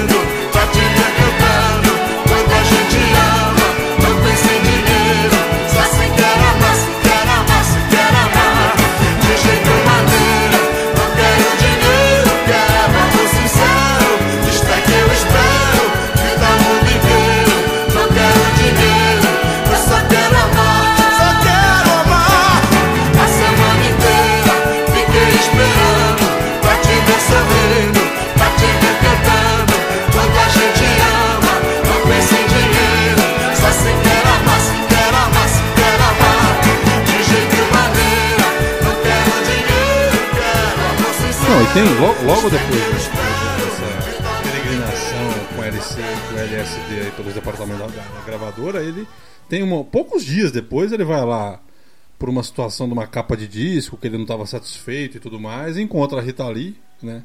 Que estava lá guardando também, não muito satisfeita, né? Por, por outros tipos de problemas. Me engano, ela estava na geladeira né, da gravadora. E eles resolvem, sei lá, como o presidente não estava lá para atender, eles resolvem, como forma, forma de protesto, destruir a sala do cara. Simplesmente. É assim, tipo um Bonnie Clyde, né? Eles Simples. chegaram e falaram, ah, tá aí. Aí quebrou tudo, que a capa saiu verde, né? Aí ele falou, pô, onde que já se viu negão verde, né? Não existe. O Tim sai Ele- verde na capa, né? O Tim sai verde, a cara dele sai verde na capa. Que a impressão naquela época, a tecnologia não era a melhor coisa do mundo, né? E aí, eles chegam, quebram tudo, pegou pra, pra secretária e falou, ó, já deixou uma lembrancinha pra ele aí atrás. Pra você ver que, ah, né, começou... E aí começa aquele negócio que você tava falando, a questão da, da, da perda de, de noção do Tim Maia, né? Sim, É, A sim. mulher dele aparece na 16 DP, toda espancada, toda roxa, né? Você vê aquele negócio da moral questionável do Tim Maia, né? É, toda, toda espancada lá, de briga de casal, né? Da queixa dele, depois retira a queixa, né? O delegado fica maluco da vida porque fala, pô, isso é igual publicitário, estão usando o tempo da polícia pra essa palhaçada e tal né? E ele começa a construir uma casa, a casa começa a ser ele não sabe onde eh, constrói na casa, no terreno do vizinho, depois teve que demolir e construir de novo. Eh, ele, ele, ele se metia arquiteto e ele mexia nas plantas e fazia uma escada que não dava pra lugar nenhum. Era muito louco, né? Ele chegava ele comprava. Ele começou a comer de uma forma absurdamente grande, né? Ele começou a comer, ele misturava biscoito maisena, goiabada, leite condensado, banana no Nossa. liquidificador, né? É. Ele comprava lasanha, três lasanhas, uma pra ele e dois pra banda. A banda tinha oito, sete, sete caras. A loucura dele por, por comida era tão louca quanto por droga, né, cara? Ele era É. totalmente no sense pra isso aí. Ele Mas, era, ele- mas, era- mas, mas isso não vai durar pra sempre. Algo muito importante, muito incrível vai acontecer na vida desse cara. De repente ele vai se ver livre de droga, de bebida, de vício, de toda essa vida desregrada. É, ele tem, ele tem um problema. Essa coisa dessa vida desregrada, ela dá problema, inclusive porque ele já, já começou a ser, como falamos, visado, né? A banda Seroma, né? Que Sim. era a banda, falando do- da, da, da própria gravadora que ele faz, né? Que é a gravadora a Seroma, né? É, e ele fala assim, mais ou menos assim, né? Que, e ele começa a ser o primeiro artista independente do Brasil, né? Se for parar pra ver. Ele, porque ele monta a própria editora, né? ele monta a própria editora, A própria justamente editora. Pra, pra ganhar, pra, pra ganhar, exatamente, pra ganhar o dinheiro pra ele, né? Porque ele percebe que é nesse aí, é nessa questão de direitos autorais e de e, e- é que os caras ganham dinheiro de verdade, né? É, então Exatamente, é- ele não se conformava do cara só atravessar a música dele ali pra gravadora e pegar 10, 20%, né? E com razão, Exatamente.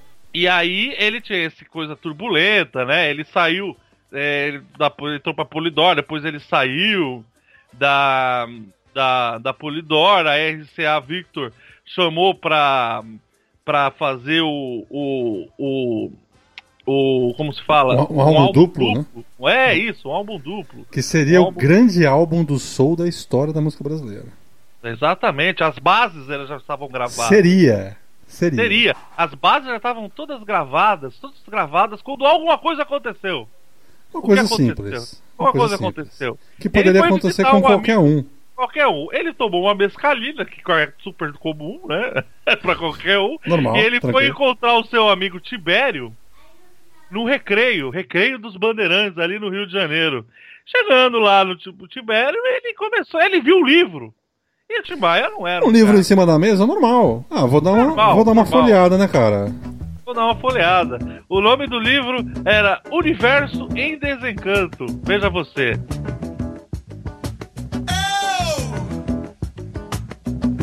Vim aqui pra lhe dizer.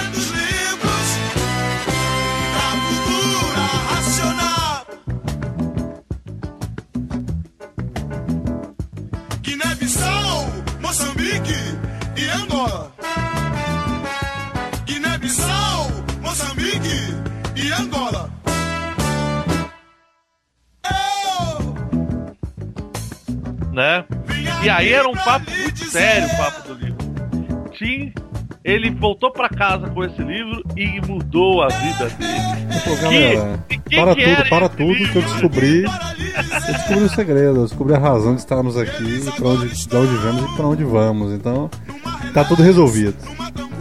Cara, o Tim, ele muda radicalmente. Que esse episódio, acho que é um dos episódios mais loucos da música brasileira, né, cara? É, porque tem esse, tem esse, esse tempero de você já ter um disco pronto. Sim, Então, o Tim, ele tinha. Era um disco muito aguardado. A gravadora Sim, um investiu duplo. muito, né? na época Era um disco duplo. isso no Brasil. é. Né? E assim, realmente ele tinha chegado a um nível musical que os caras, pô, investiu, falou, não, esse cara, vamos fazer que esse cara, esse cara manja. E aí eles dedicam toda a Só estrutura faltava pro cara. colocar a letra. Exatamente, fez gravou todas as músicas. Todas as bases, todas as, Todas os as bases, arranjos, não, tava da- tudo gravado. Da- daqui a pouco eu volto aí pra pôr as letras. Nesse meio tempo, o Tim deu de cara com esse livro, foi lá, procurou o líder da seita e o cara entrou na mente dele também. Ele- por um lado, assim, ele parou de beber, parou de fumar, parou de usar droga, parou com tudo também. A gente tem que né, pôr na balança essas questões. E ele tava no auge. Olha Da- só, da a carreira, seita né? racional. Olha só, uma base assim do que está escrito no livro racional. Nós somos originários de um planeta distante e imperfeito e estamos na Terra exilados. Aqui nós vivemos na animalidade, sujos e magnetizados, sofrendo nesse vale de lágrimas. A única salvação é a imunização racional que se conquista lendo o livro e seguindo seus ensinamentos. Só assim podemos nos purificar e ser resgatados pelos discos voadores de volta ao nosso planeta de origem, o racional superior. Manuel Jacinto 171 que 171 escrito grave. e tinha era dessa seita racional, era um negão já de seus 70 anos, mais de 70 anos de idade, 2 metros de altura, tocava violão, cantava bem, né?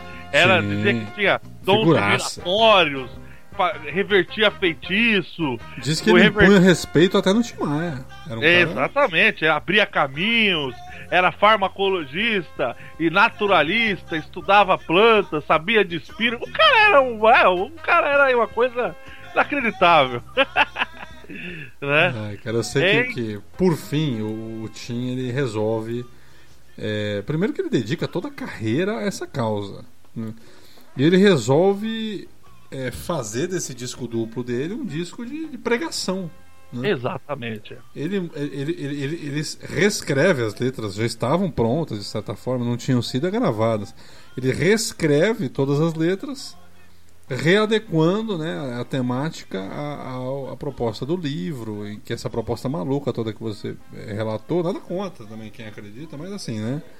Um tanto quanto pitoresca, né? Bom, aí o que acontece? Aí ele mudou o nome pra banda Seroma Racional, né? Pintou todos os instrumentos de brancos, falou que quem tivesse que tocar com ele ia ter que parar de fumar, ia ter que parar de beber, ia ter que parar tinha, de usar essa, tinha drogas. essa parte meio autoritária é, também. é né? autoritário, porque isso magnetiza. Você- essas coisas elas magnetizam. E a imunização racional é a desmagnetização, né? E ele pintou todos os meios de branco, é inacreditável como os instrumentos não, não continuaram tocando bem mesmo assim. Não, Talvez virou, virou um problemão pra gravadora, né? Porque falou assim, pô. é, a gravadora ficou numa saia justa. Falou assim, cara, como é que a gente vai fazer? Como é que a gente vai lançar um disco assim, pô? Eu- de uma seita meio oculta, um É. troço esquisito e tal. É, não tem como fazer É isso e tal. E, e aí, por outro lado, meio que o Tim, eh, não sei se ele derrubou, se ele eh, viu nisso uma oportunidade mesmo de, de ganhar mais dinheiro, além do que aquilo que ele poderia ganhar. E ele compra os direitos do disco, né? Da É, gravadora. a RCA, A gravadora a vende com muito prazer. Porque foi uma forma, é, foi uma forma de resolver o problema, né? Ele mesmo propôs comprar Ele mesmo e cancelar propôs. o contrato. Sim. A RCA já tinha se preparado com um exército de advogados, né? Pra levar o caso pros tribunais. E o Tim Maia, que tava na paz, tava relax, tava numa boa. Sem estresse. né? E aí ele pegou e. e. e, e comprou a- as 10 fitas, né?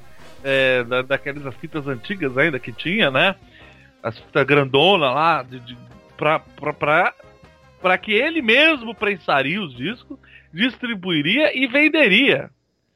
Olha só Exatamente. que coisa. Que é o que ele começa a fazer e é, é um tanto quanto lamentável, né? Porque ele, ele pega essa banda, cara, e, e corre aí por casas de shows assim pequenas e tal. E, e o pessoal vai no primeiro momento pra assistir, né? Ao Tim Maia. e Achando tal, que era o Tim Maia E mesmo. de Era repente ele, a banda toda de branco, os instrumentos tudo branco, e o cara, pô, tocando, tocando é, só o som do disco, né? Só, Exatamente. só essa, essa, É, essa pregação. foi aí- Foi aí que nasce o empreendimento da Seroma Discos, né? Foi aí que ele começa a, a vender independentemente.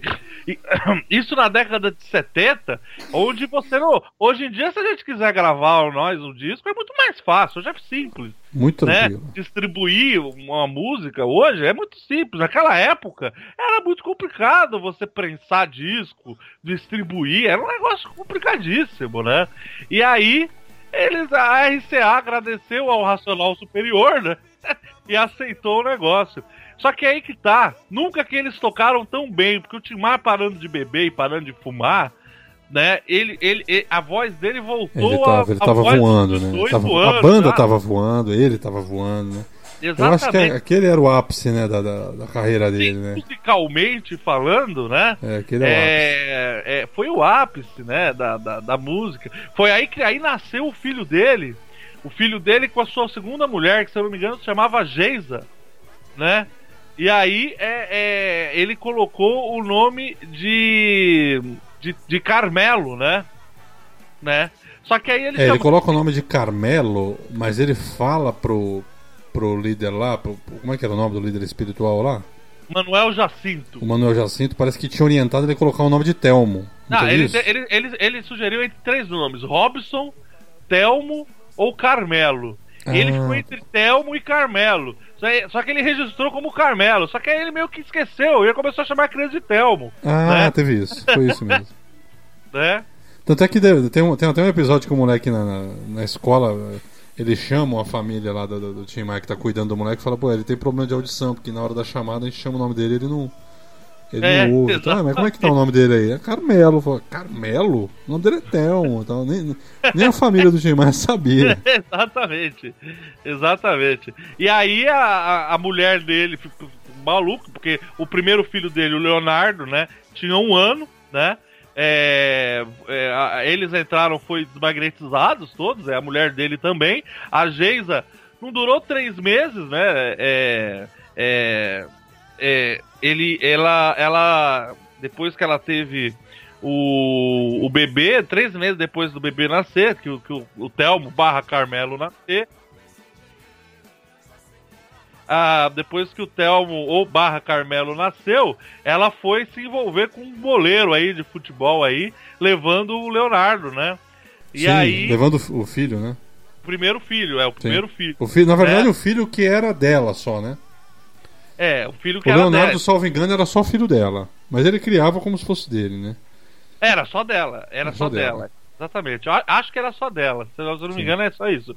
E aí a, a, a, Dona Maria Imaculada, que é uma presença constante na vida do Tim Maia, falou que essa, o, o Telmo não ia morar mais com a Seita, o, o Neto ia morar com ela na casa da avó e acabou, né? Fim de Aí papo. o Tim, Tim Maia reclamou, esperneou, chorou, mas a palavra da mãe dele é, acabou. Sempre Ela valia mais. falou Ô, Peu, va- va- acabou. vamos pra, pra- só pra, pra finalizar esse bloco aqui, vamos deixar um som da época do Universo Racional aí, pra, pra galera sentir o drama. Ó, olha o groove. Olha Já só. virei calçada maltratada e na virada quase nada me restou a curtição. Já rodei o mundo quase mudo, no entanto no segundo este livro veio à mão. Já senti saudade, já fiz muita coisa errada, já pedi ajuda. Já dormi na rua.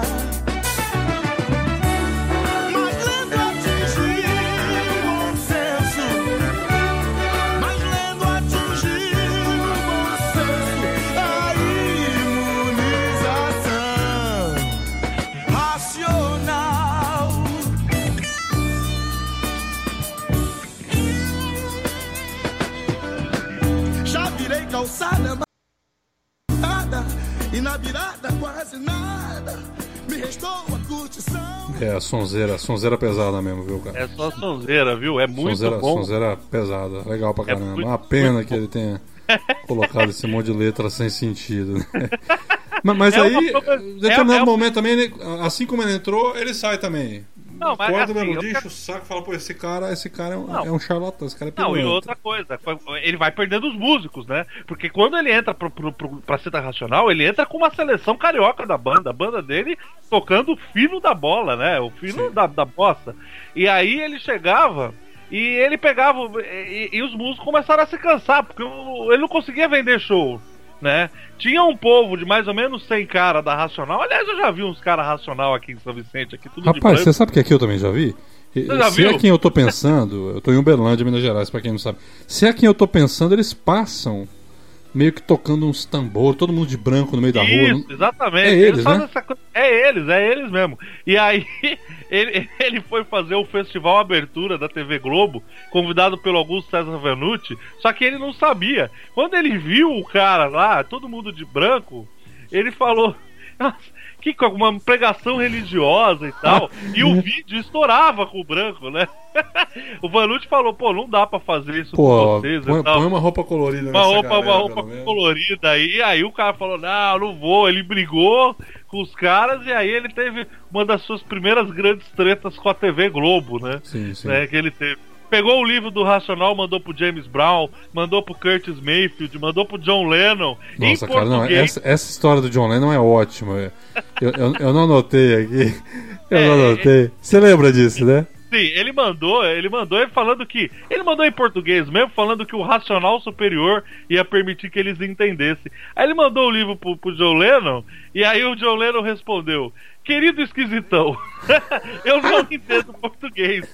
Que tal você ouvir esta foto? E vinha a foto de John Lennon pelado, assim. Ai, cara, essa, essa do Lennon foi ótima. Eu acho que era nem esquisitão o termo. O termo era tipo assim. É freak, querido né? alucinado, né, meu? Sem noção. Ele chama de freak, né? Que é tipo isso, meio malucão, esquisitão, né? E aí ele alugou uma casa em Belfort Roxo, né? A, a banda começou a desandar, né? Começou a desandar. E ele depois. É, ele acabou. Ele percebeu que tava com vontade de comer carne, de tomar uma birita. E ele sabia, já começava a ver os negócios que o cara tava ganhando dinheiro, porque o problema do- da, da Cita Racional é o seguinte: você, pra você ser desmagnetizado, você tem que ler o livro. E todo mês tinha um livro novo, que era na verdade uma recompilação de tudo que ele já tinha escrito antes. Então você tinha dezenas de livros que você tinha que ler pra comprar. E que os livros eram mais ou menos a mesma coisa sempre, Sim, entendeu? sim. Então, Variações do mesmo tema. E o cara comia uma, umas menininhas também, que acompanhava a caravana dele lá. É aquele negócio meio Mahavishnu lá, que teve com os Beatles também, que depois os caras Sei. também viram que o cara na mão o 71 também, Aham. né? E, aí ele pegou, tirou, queimou a roupa branca e falou que Manuel Jacinto era um pilantra, saiu no meio da rua, chamou uma, chamou uma coletiva de imprensa e ele, e ele falou assim na- na entrevista dele. Logo vi que o negócio dele era um bando de baixo espiritismo. Esse Manuel Jacinto não me engana. Ele passou treinando com um bruxo seu sete da lira e era dono de uma propriedade enorme No- Nova Iguaçu que tinha até motel para extraterrenos. Ele tomava guiné tatu, uma raiz que deixa a pessoa querendo, querendo sexo três Ó a dias. inveja, ó a E inveja parar. Pode ter até 90 anos que a bandeira levanta. Ele comia todas as garotinhas e ainda dizia que mulher magnetizava. e aí ele saiu, acabou a fase dele, né? né? Ele, Acabou ele sa- a- e, e tem, isso eu, eu, ouvi numa entrevista com. Eu não lembro se era o filho dele, acho que era o filho dele. Eu vi numa entrevista com o filho dele, que aí depois que ele saiu, cara, aí ele voltou pra vida louca mesmo, é com força mesmo. Aí voltou com É. força, mudou o nome da banda pro nome da rua que ele morava, que ele se mudou pra rua Vitória Regia. Vitória E Regia. aí, e aí ele mudou o nome da banda de Seroma Racional pra É, a banda Seroma Vitória continuou sendo a, grava... a editora. É, né? Seroma continuou sendo a editora. A editora, a gravadora, que na verdade era no estúdio que ele tinha da Seroma, ele, chamava, né? Hã? Exatamente. O, est- o estúdio, né? E ele né? né? Tinha todo um esquema, ele tinha todo um esquema, ele começou a, a ter vários esquemas de se livrar da polícia. Ele levava uma, uma capa de disco vazia. e aí, se o sim. carro parava, se alguém parava o carro dele, ele autografava o.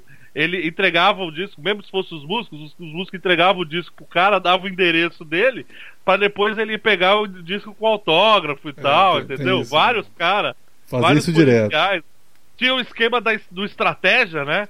Ele chegava quando ele tinha alguma coisa assim, ou não pagar um hotel, ou sair fora de um show que tava dando errado, ou não ir pra algum Sim. lugar. Ele Ele, chegava pra rapaziada, "Estratégia!" estratégia! E todo mundo dava no pé, entendeu? É. E aí ele foi fazer uma, uma festa pro governador do Rio de Janeiro, né? O, o Chagas Freitas, né? E ele falou assim, ah, todo mundo que quiser se maquiar, vem todo mundo maquiado, que eu quero todo lá bonitinho, hein? Sem, sem, sem papo de morô, de É, xará. Era, era, quero era é, é, era aniversário da filha do governador, a não era filha isso? de 15 anos, exatamente, É. da 15, 15 anos do Chagas Freitas, né? Ele falou, ó, sem falar malandragem lá, eu quero todo mundo falando. todo mundo falando um português correto, Português todo mundo correto. garboso. todo mundo garboso. E aí ele chegou, foi aplaudidíssimo, aí ligou, pá, começou a cantar, deu uma microfonia, ele parou. Aí ele se virou e falou. Pensou que o microfone dele, pensou que ele tinha desligado o microfone, mas ele falou: Porra, meu irmão, já começou? Até na casa do governador o som é uma merda. Em 76 ele volta pro mundo profano, né? O mundo da, das drogas, da bebida, do funk, do som e do e do e da música, né? Eu acho E que ele- é, é nesse momento, mais ou menos, se você me corrija se eu estiver errado, que vai ter uma coisa daqui pra frente que vai acompanhar o Tim Maia sempre. Que é. Primeiro que, que, como a gente falou, e- e- ele tem uma forma de se relacionar com pessoas que é, é diferente, né? Sim, Então, é no mínimo diferente. Ele se cerca de pessoas às quais ele tem controle, domínio e tal, e ele evita totalmente o contato com pessoas que possam vir a ter a mais autoridade com ele. Ele tem isso. Exatamente, Né? exatamente. E eu, a- creio eu que seja por esse motivo, e aí eu tô fazendo, tô, tô hipotetizando, né? Mas ele nunca foi a nenhuma audiência né, na Nunca justiça foi. Nunca na foi. qual ele estava sendo processado. Né? E não foram poucas, né? Não foram poucas, e chega um momento. Porque o que acontece? Quando você não comparece a uma audiência, você é condenado por revelia, né? A revelia. A, você é condenado à revelia e, e, e, a, e a pagar aquilo que foi pedido pelo autor da ação. Então, o, o que, o que começa a acontecer, ele passa a ser processado com, com frequência, né? principalmente por culpa dele mesmo. Né? Os, o- os bolos que ele dá nos eventos, que ele não vai, não faz o show e tu- tudo mais. Mas, mas, mas existe uma galera que começa a processá-lo no sentido de, pô, esse cara é dinheiro Ele não fácil. vai mesmo. Ele Ele não não- vai. Exatamente. Qualquer Tem um processo que eu caso- por, por, por em cima dele eu vou ganhar. Tem o caso da Neuza. Neuza. Sim. Neuza, Neuza Costa, eu acho. Não, Não. sei se é Neuza. É, É Neuza o nome é, dela. Eu não me lembro o nome. Ela era enfermeira de um hospital, não sei da onde lá. E- exatamente, que ela que falou que ela. Exatamente. E ela falou que ela.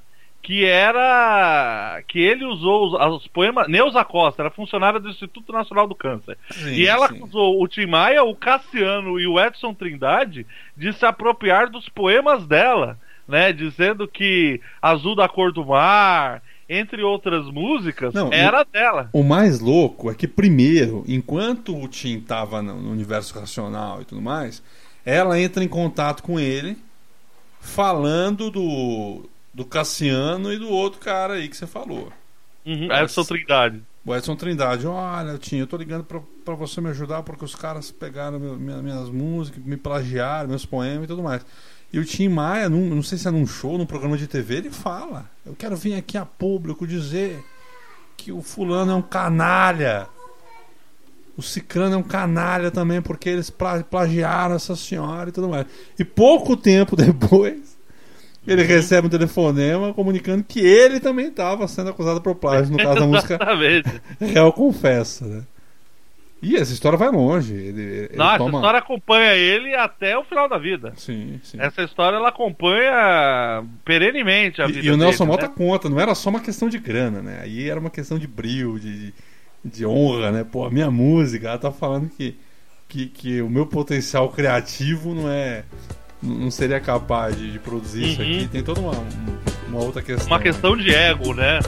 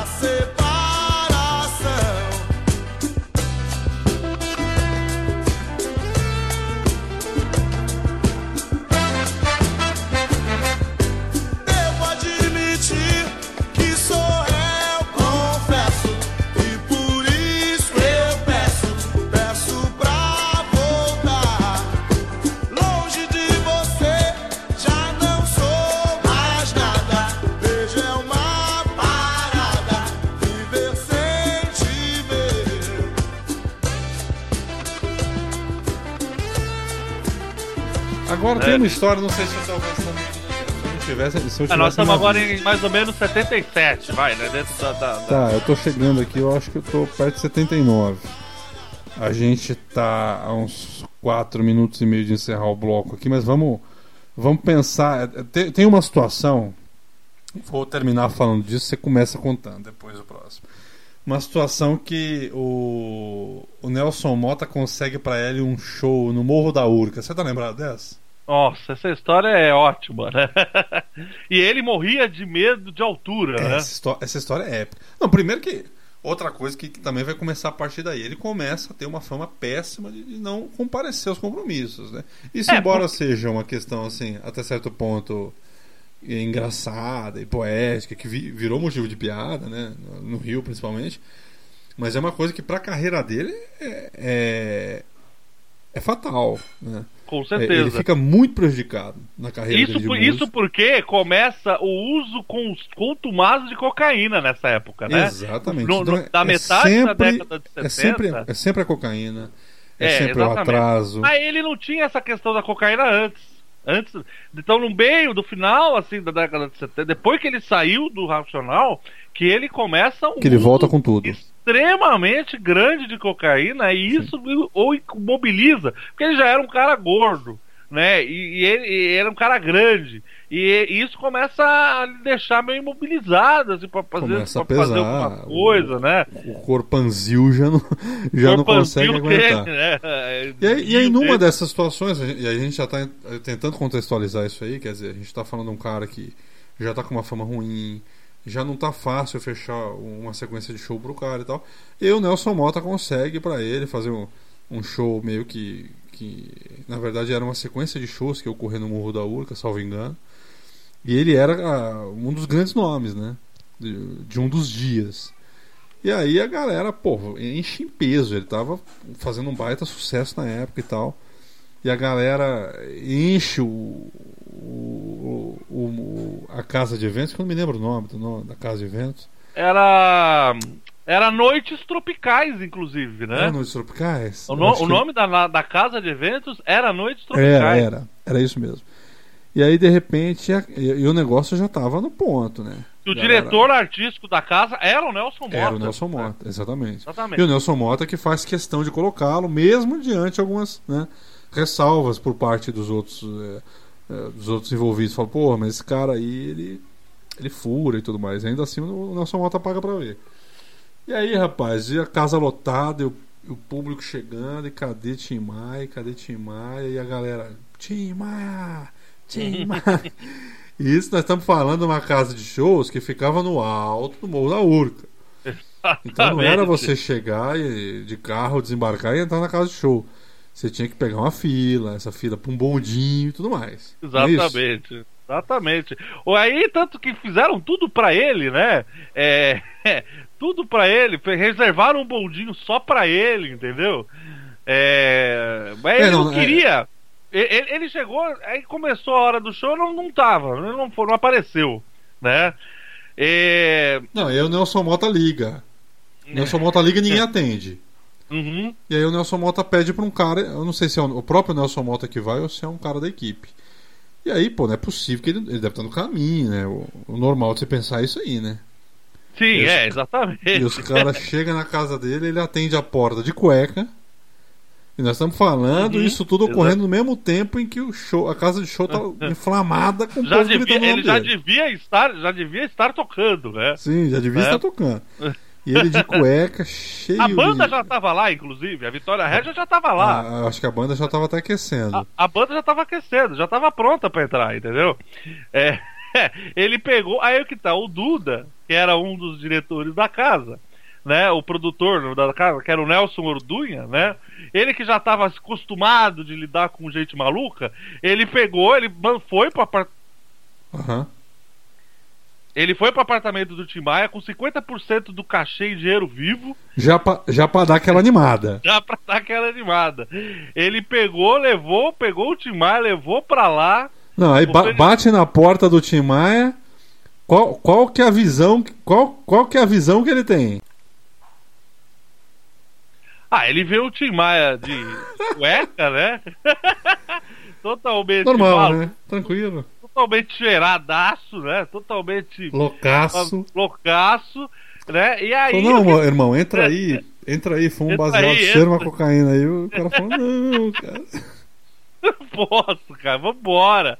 Vambora. De cueca, camisa polo e chinelo. Ele respondeu, ele ia com maior simpatia, entendeu? Ó, se quiser, pega um baurete, uma carreira de pó, uma dose de uísque, os três juntos, fica à vontade. Falou, meu, meu irmão, tem o dinheiro, tá aqui, a casa tá lotada, tá todo mundo esperando. Aí ele chegou, pegou, né? Ele olhou pras notas, pô, tomou uma dose de uísque, mandou mais uma carreira, vestiu uma camisa de cetim azul, entrou no carro do Duda e foi. Ele falou: ó, se passar de 60 dessa porra desse carro, eu salto, salto daqui, não vai ter show nenhum, né? E Aham. aí acontece? Ele tava lá, ele chegou lá e falou: Não, vamos dar a volta. Eu não, eu não vou pegar o bondinho, vamos dar a volta. Pro outro lado, ia demorar mais duas horas pra dar a volta no morro, né? Pra subir, o, pra subir o morro. E aí ele falou. O, o, o, Nelson Mota falou: Não, Tim, não, é o seguinte, cara. do- do- aqui é 15 minutos, 20 minutos a gente sobe lá. Vai demorar mais de duas horas. Já era pra você estar faz uma hora no show. Você vai demorar duas horas pra gente contornar o morro pra subir pela estrada do morro. Né? Aí o Nelson Mota ligou e falou: Pelo amor de Deus, Tim, pela nossa amizade, pelos nossos filhos, se eu não tiver aqui em três minutos, o povo vai quebrar tudo. Eles vão me bater, vão destruir a casa. Ouve só. E aí, eh, a banda já tava tocando, né? E aí o povo gritando por ele. Ele falou: Ô Nelson Mota, como você é meu amigo, eu vou fazer esse show pra você, né? É, mas vamos fazer o seguinte: esse bondinho não aguenta meu peso. Em vez de eu subir, você manda o povo descer que eu faço o show. ele, ele tava zoando, obviamente, né? E ele subiu no bondinho, deitou no chão do bondinho com quatro seguranças cercando ele e subiu com o cu na mão, subindo no, no, no, no bondinho, né? E aí ah, ele conseguiu chegar e fez o show e foi um sucesso, né? Apesar de Foi- você ter um baita esperar show, no final mais de duas horas pra ele chegar, né? É, ele foi um sucesso. Ela partiu, partiu e nunca mais voltou.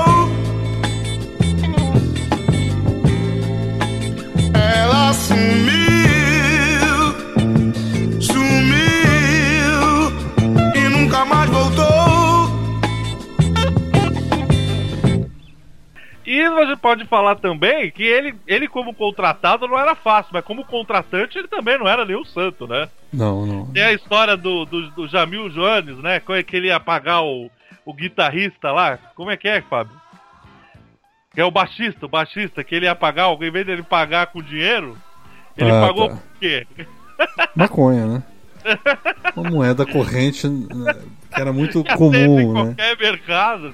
Na Seroma. Aceita pra pagar E o cara, pô, mas não dá, tinha. Eu tenho filho, tenho família, tenho que. Pô, não, vai, leva isso aí que eu sei que você gosta de fumar e se não quiser, você Não. vende também e tal. Não, é, era um cara, era um cara problemático pra caramba. Leva pra tu e você vende, fala que é do Rio, que esse aqui é do Rio. Lá no Paraná você vende cara esse Você aqui. vende fácil. A- a- Agora avançando um pouco, ó, estamos com duas horas e uns que duas horas e quinze aqui já de programa praticamente. Avançando um pouquinho, eh, como a gente já estava antecipando ali no, no bloco anterior, essa questão do- do- dos- da falta de compromisso do Tim Maia começa a se tornar um problema real, mesmo, um problema sério. Então ele já não é um cara é, querido nas gravadoras, né? Porque ele, ele abandona uma gravadora no meio do processo, fecha com a outra, e, e aí a outra grava, ele, ele lança o álbum por uma e rescinde o contrato e vai para outra. Então, isso tudo durante a história dele, né? Então chega um momento que as gravadoras tudo tá, tá com o pé atrás com ele. Ele processa todo mundo. Como você falou, ele contrata um advogado, ele contrata outro advogado para tomar conta do advogado que ele contratou. e depois ele contrata um terceiro advogado que é para tomar conta do, de forma que um tome conta do outro, porque ele não, não confiava em advogado. Você tem os processos que ele vai sofrendo, que ele não comparece, ele é condenado à revelia, e ele vai. a- a- as bilheterias do show já não ficam mais para ele. Cada show que ele faz já tem um oficial de justiça na, porta para fazer o, o sequestro, né, do, do- do- que o juiz determina. Falou, ó, já que o cara não paga, então eu determino que seja feito sequestro de, de 50% da bilheteria, por exemplo. E, aí, eu, o, o, o Tim Maia, até, até como dono de banda, ele, ele tinha uma maneira muito diferente de, de muito lidar, peculiar, né? muito peculiar. Muito peculiar. E- tanto é, Por tanto exemplo- é que essa banda, a Vitória Regia, talvez seja um, um ponto positivo dele, no sentido de ser muito focado no trabalho e tal. Cara, eles ensaiavam das nove da manhã até as seis da tarde. Exatamente. dia, né? E aí o que acontecia? Ele pegava o cara, Edinho Trindade, que era o compositor de Gostava Tanto de Você, era um, era um cachaceiro. Ele não dava dinheiro pro cara, mas ele deixava o cara morar no quartinho de empregado e ia dando dinheiro aos pouquinhos para que ele não bebesse. Se o músico fosse ser músico que tocasse com ele, ele, ele- e- e não importa o sucesso que a música que o cara fizesse, ou se o show fizesse, ele saísse brigado, ele não ia ver dinheiro nenhum. Né? Ele pagava sempre o dinheiro em montinho, ele separava tudo na cama montinho separado, e ele não pagava assim, ele pagava de acordo com o humor dele, com a circunstância, quem tava precisando mais, quem chorava Sim, mais, sim. Quem tinha vacilado ele pagava menos. Que ele se veia quem, quem não, não tinha muita relação com o sucesso da música, né? Ou muitas vezes o cara ganhava mais do que devia, outro recebia menos. Né? Se o show era bom, ele pagava cachê dobrado. Se o show era ruim, ele não pagava nada. Então era tudo meio que com o humor dele, né? Exatamente. E essa falta de profissionalismo nesse aspecto, né? Porque o tanto que ele tinha de. Ele, ele tinha muito profissionalismo na parte musical, na parte técnica, né? Tipo assim, pô, ele era extremamente exigente. Virou até um. um- uma, uma caricatura, né? Esse negócio de, pô, mais retorno, mais som. Exatamente, virou uma coisa, né? agu- Fico- virou uma É, piada, né? Tamanha exigência que ele fazia nos shows. Só que em contrapartida ele não tinha essa mesma exigência, esse mesmo profissionalismo quando se referia à administração da, da, da vida profissional dele, né? Então, é, a agenda, enfim, nada. Ele não, ele não tinha nem compromisso e nem fidelidade com ninguém. É, e ele tinha um negócio assim, ele falava assim, chegava num- foi numa festa da TV Globo lá fazer um evento, já tava de já tinha feito as pazes, né? E o ele, ele assim, se não tivesse o microfone tipo que ele queria, ele já brigava já. Ele falava: "Ah, essa TV Globo, lá em casa eu tenho dois microfones muito melhores do que esse aí". Aí o Chico Batera que já faleceu, falecido há pouco tempo atrás, né? Grande percussionista, né? Ah, ele ouviu isso e falou: então vende um e me paga o dinheiro que tu deve. Aí, sim. aí, aí É o Chico tu- Batera, falou né? assim, É o Chico Batera, é, né? É o Chico Batera. Aí ele falou: Ô Chico Batera, me cobrar é fácil. Eu quero ver você me dar um carro novo, um toca-fitas. Me dá um tapa na cara é fácil. Eu quero você me comprar uma moto. Aí o Chico Batera viu que não ia adiantar. Com essa, com essa a linha de argumentação maia era in- in- incomparável, né? Incomparável. E, e os, anos, os anos 80, de certa forma, a coisa corre por aí. Ele, ele tem algumas músicas que estouram, né? Mas não mais composições dele. Acho que, acho que isso é uma característica que dá Sim, pegar. ele, ele gravou Nuvens, que foi já nessa passagem dos 70. Do, do, da- do começo da década de 80, que não fez muito sucesso, né? Não, não, não, Não. fez um, um sucesso muito grande. É, uma coisa que é interessante a gente pensar que foi também ao ele ele começou a encontrou o último amor da vida dele, né? Que é a como é que era o nome da, da menina? Que eu tava até lendo a história dela. É, eu me lembro, era a última, É. né? A o exatamente, é a que acompanhou ele inclusive até a morte.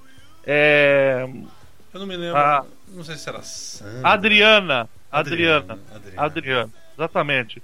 Que ele foi fazer um show no Scala, né? E aí ele conheceu essa Adriana aí depois do show, ela se apaixonou por ela e falou pra ela: ah, é o seguinte, você vai morar comigo, tá?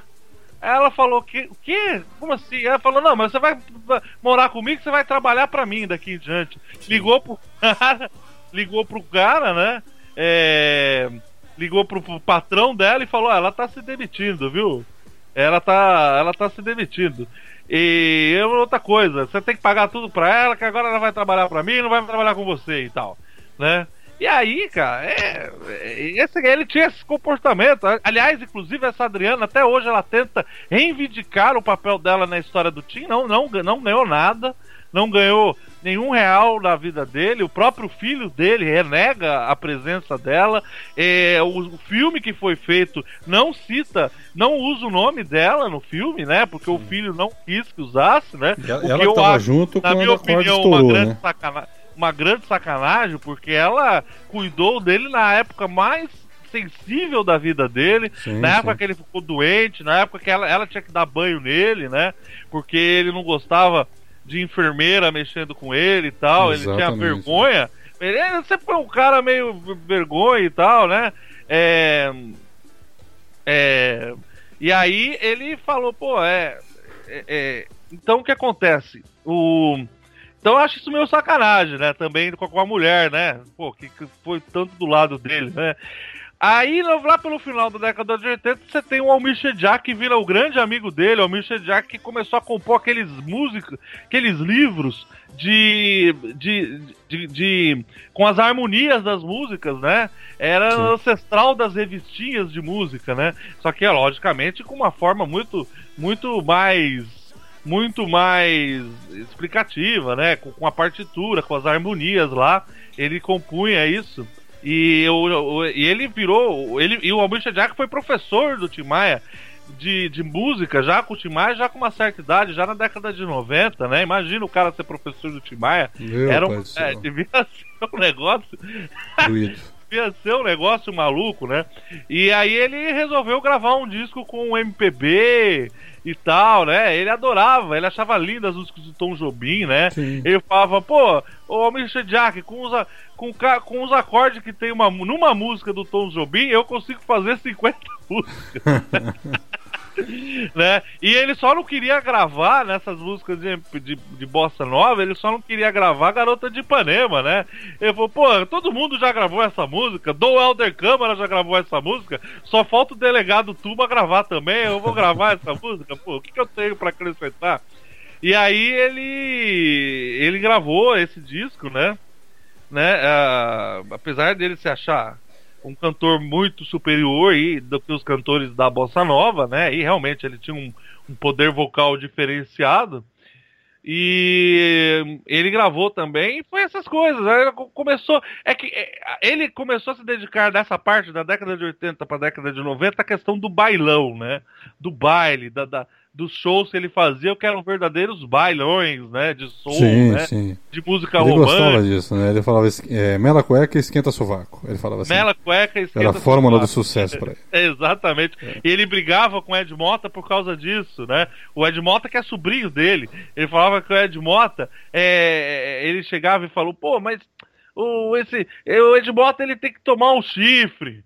Porque ele fica tocando essas músicas aí, ele tem que. O negócio é música romântica, ele nunca vai fazer sucesso, o negócio é fazer música romântica, música melosa. Ele precisa viver mais, ganhar um chifre e tal, pra aprender a fazer música direito, né?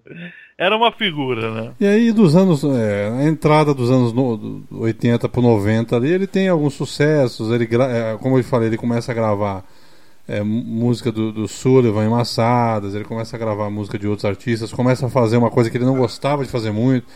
é, participações especiais, né, duetos e tudo mais.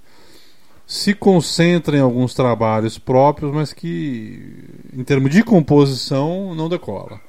É, ele gravou, um- e e outras coisas, ele gravou um curtazinho, né, que ficou bem legal, tem na internet, você vê, né, ele pegou umas câmeras, um rapaziada pegou umas câmeras aí, uma- e, e- ele falou, essa, tem muitas coisas que ficaram conhecidas do Tim que sai desse curtazinho, né, que ele mostra a casa dele, que ele é andando no, no, no carro, andando pela, você encontra na internet, muita entrevista legal dele, que consta no livro, mas você po- pode procurar também. Eu não vou mostrar aqui que é muito mais legal você ler as frases que ele fala, que é um negócio Ah, sem dúvida.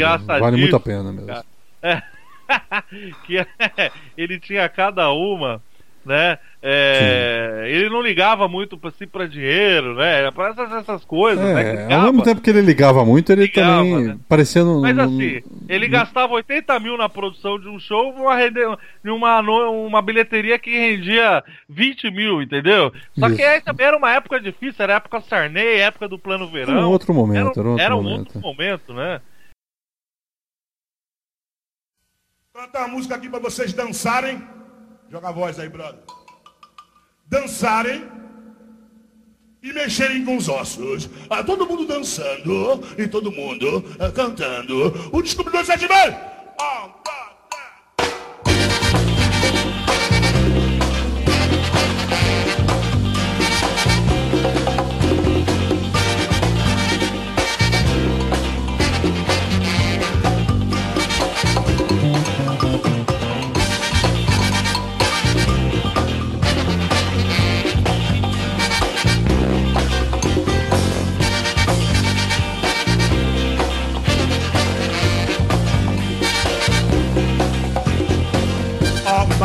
me guia Com a firmeza e os lampejos do farol.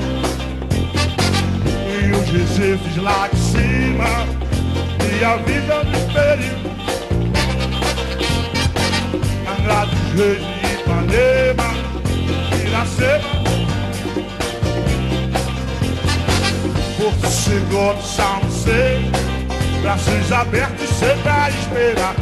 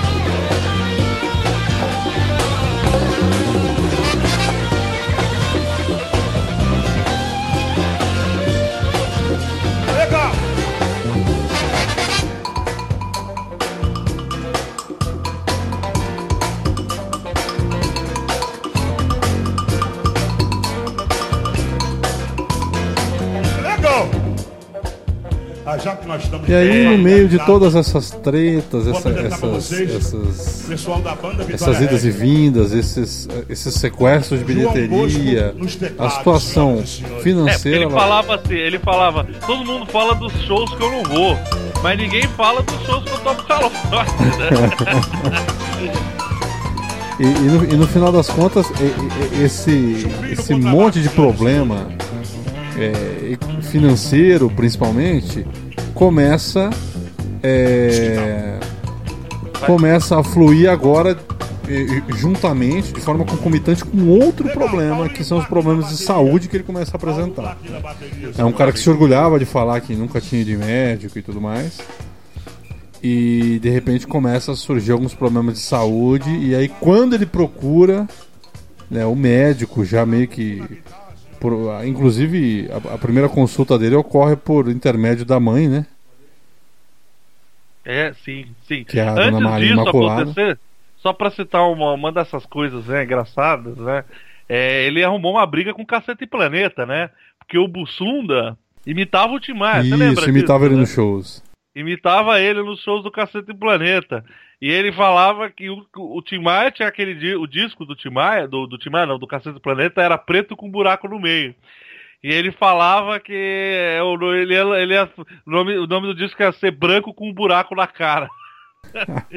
Cara, teve, teve uma situação que o, Faustão ficou anunciando ele a semana toda. Programa do Faustão ao vivo e tudo mais. Acho que até hoje o programa do Faustão é ao vivo, né? E aí ficou, ficou anunciando e tal, pô, domingo, no Faustão, Tim Maia, pá, né? Cara, de repente chegou domingo e o programa comendo e o Faustão, ó, o Tim Maia tá chegando, o Tim Maia tá chegando e nada do Tim Maia. E por fim o Faustão desesperado já vem, Tim Maia, vem que dá tempo e tal. Ô, o Tim Maia não foi, cara. Não, É, pra não você foi, ver. não foi no programa do Faustão e, e que ele era anunciado a semana toda como principal atração. E aí foi, acho que foi- esse foi o rompimento mesmo, né, de vez aí com a Rede Globo, que teve várias idas e vindas com a Rede Globo. Várias idas e vindas. Mas eu né? acho que essa daí foi a mais, foi a mais complicada. Foi a- Alguns aforismos, alguns aforismos do Tim Maia, né? Ele É, processa a Globo mais pra frente processa. pelo aquela novela Vale Tudo. Não tinha nada a ver, Sim. na verdade. A, a música tema era do Cazuza. Não, a música. É, sim, tinha a música tema do Cazuza e tinha a do Lulu Santos, que era azu- é, azul da cor do. é, o Lulu Santos grava uma música dele, se eu não me engano, não é? Não, o? Lulu, o Lulu Santos grava. na- É porque é o seguinte: o Washington Oliveto faz uma, uma, um portfólio de propagandas da Ryder, onde grandes artistas regravam Ah, grandes sim, sucessos. esse é né? da Ryder. É da O. Tim Maia, inclusive, participa, ganha uma boa grana com isso, gravando uma música do Lulu Santos com o Nelson Mota, que é aquela como uma onda no mar. Isso, E exatamente. aí, mais pra frente, passado já essa situação, chega a vez do Lulu Santos. E o Lulu Santos grava o Descobridor dos Sete Mares, que nem é do Tim Maia, diga de passagem. Né? O Tim Maia gravou, mas é, é de uma dupla de publicitários que, que na Sim, época sim. Estavam compondo pra ele. Que era ele feito processa- pra, ele pra- pra- processa- pro Ministério do, do Turismo, parece, né? Que falava do, do, do Brasil, das praias do Brasil, né? Não, era da Ryder também. A- a, a a propa- Descobridor dos Sete Mares? Isso, é, todas essas, essas músicas eram, eram, eram de, uma, de uma bateria de propagandas da Ryder. entendeu? Era da campanha da Ryder, né? Era da campanha da Ryder. E aí, primeiro, quem grava é o Tim Maia. Depois tem os artistas. E aí, por fim, a Ivete Sangalo, acho que grava também.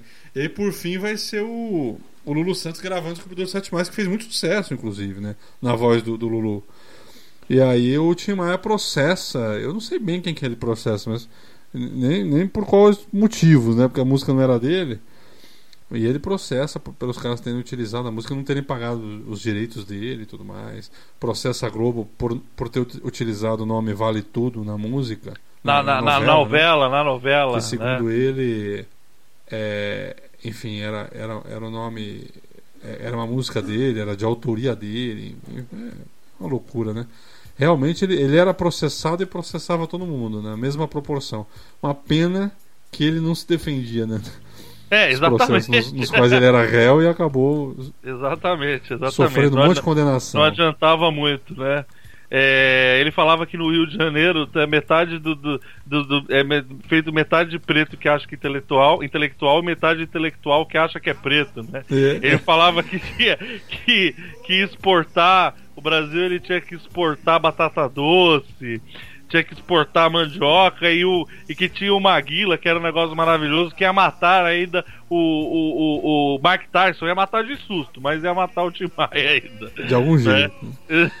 No, a- no, no meio da é década de barato. 90 ali, ele, ele faz muita propaganda, o Tim Maia. Né? Ele Eu até me lembro, que eu era Sim, adolescente. eu mas lembro, eu lembro também. Ele faz muita propaganda, aí tem, tem, tem até uma. Eu, eu acho que ele fez uma propaganda da. Fez muito sucesso, cara. Não sei se era de uma cerveja. Acho que era de uma cerveja. Eu sei que em determinado momento ele, ele, ele, ele é até convidado para fazer ele não uma. bebia mais na época, porque ele quase morreu.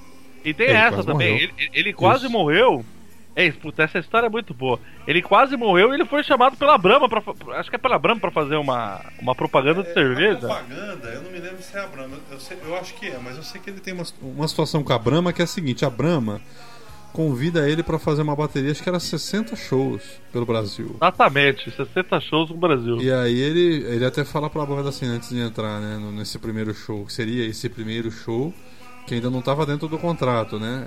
Havia sido apalavrado a partir daquele show mais 60. E aí ele fala pra banda, pô galera, vamos caprichar porque acabei de fechar 60 shows com a Brahma aí pra promover o Guaraná dos caras e tal. Uma coisa assim. E aí quando ele entra no palco, o som comendo e tal, ele pega e me solta lá. Não, gente, eu tô aqui fazendo show pra Brahma, mas eu só tomo mesmo é Guaraná Antártica. aí, aí os caras. Aí os caras cancelam a temporada, repassam pro Roberto Carlos, olha que viagem. né? Passam pro Roberto Carlos esses 60 shows e o Tim Maia Que também na não mão. bebe nada, né? É, outro que também não Ah, bebe. eu- Mas eu nessa época, nessa época é engraçado. E vo- você. E, e ele não. Não, não, não, tinha- não bebia mais, né? Isso que é uma coisa curiosa, porque ele chegou lá que parou mesmo de tudo, de beber e tal. Ele só fumava maconha só, mas porque ele não tinha mais condição física de, de consumir mais nada, né? Nem Não, bebida. não tinha, já, já tava.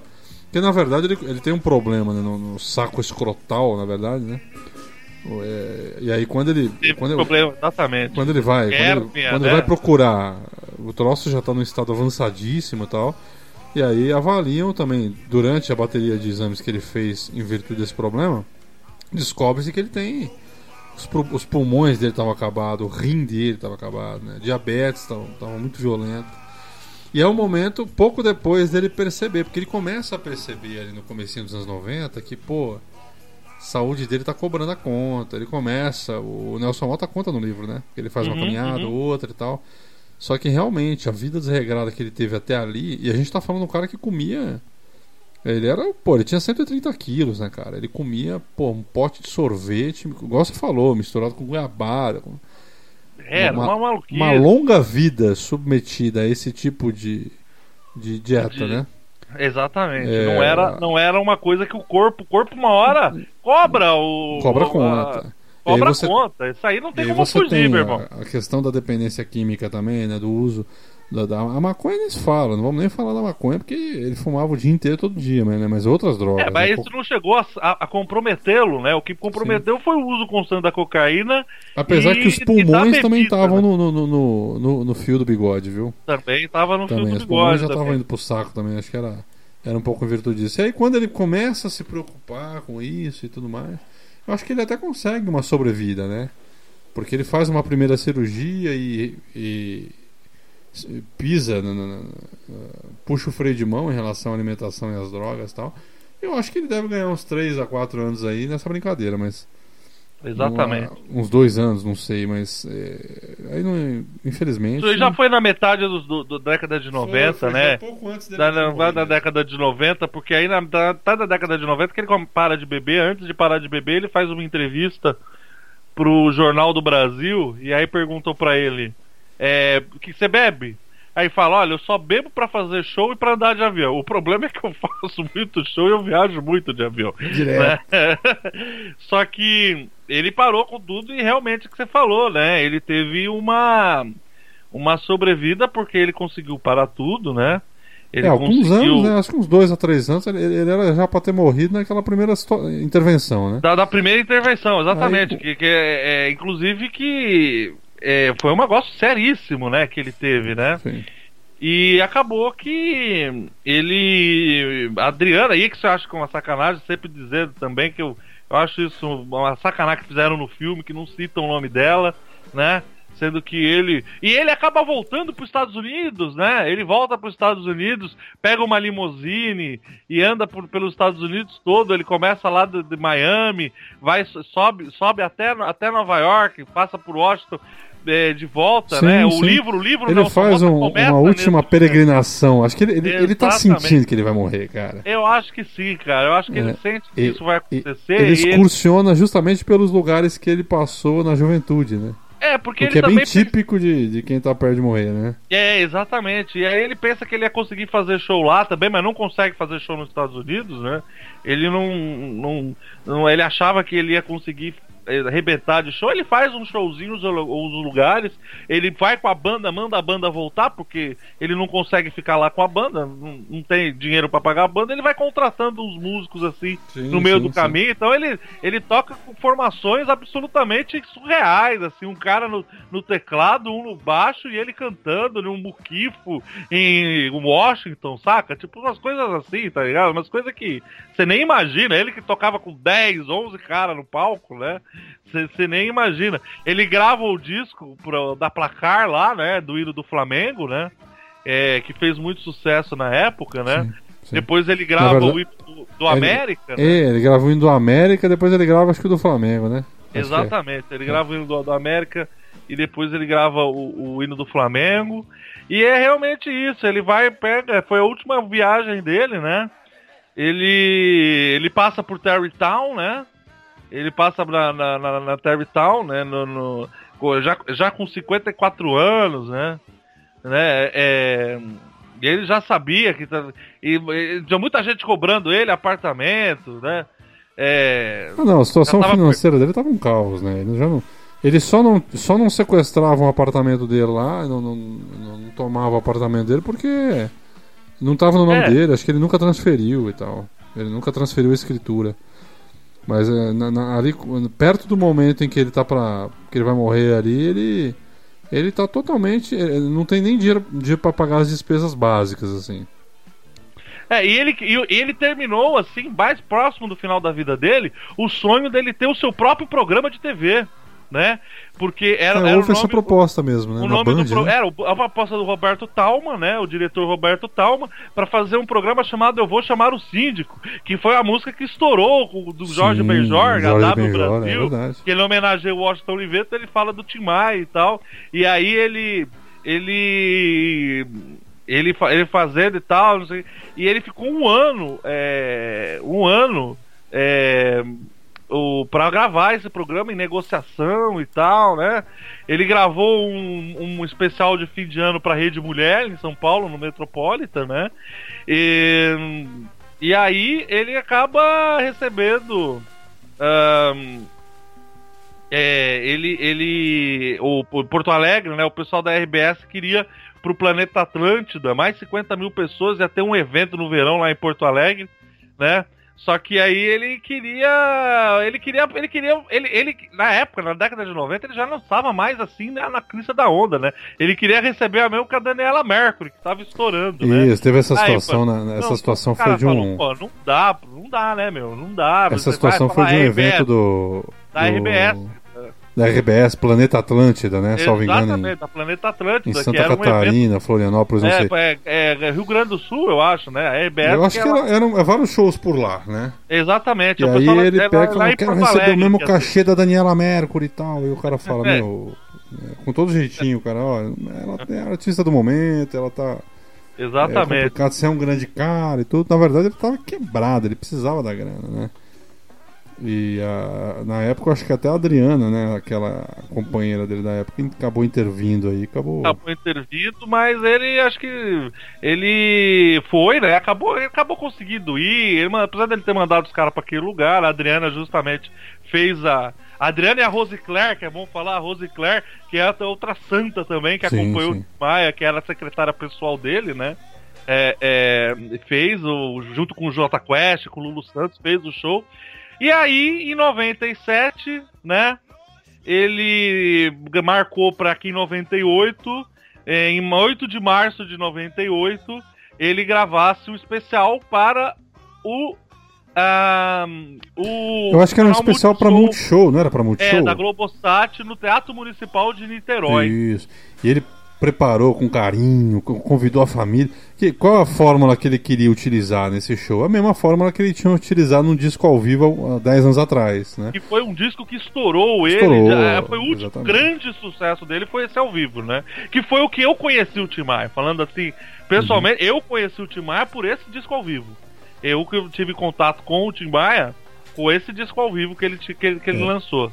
E o raciocínio dele era justamente, justamente esse, né? Utilizar utilizar essa mesma fórmula, né, cara, de pô, colocar os sucessos para tocar e tudo mais, e quem sabe, né, alavancar a carreira. Nesse caso, as músicas teriam os arranjos mais assim de, de- de cordas, né? O show era um show mais intimista, dentro de um teatro e tudo mais. Ele, ele convida o filho, ele convida a, a família dele pra ir ao show, né? Enfim, é, é para ser um momento de retomada da carreira. Ele tá care- careta, né? Só que Exatamente. infelizmente, né, como a A música falou, começa às 8h30 com a Vitória Rédia tocando W Brasil, né? sim, e aí sim. o pessoal, o back vocal chamando Tim Maia, Tim Maia. Aí ele entra, né? Ele entrou cambaleante, né? É, ele já, tá, ele já tava é- no, no sacrifício ali, ele já tava no É- sacrifício. Essa imagem. É, ela- Vamos pôr o som pra galera ouvir. Vamos pôr o som, vamos pôr o som.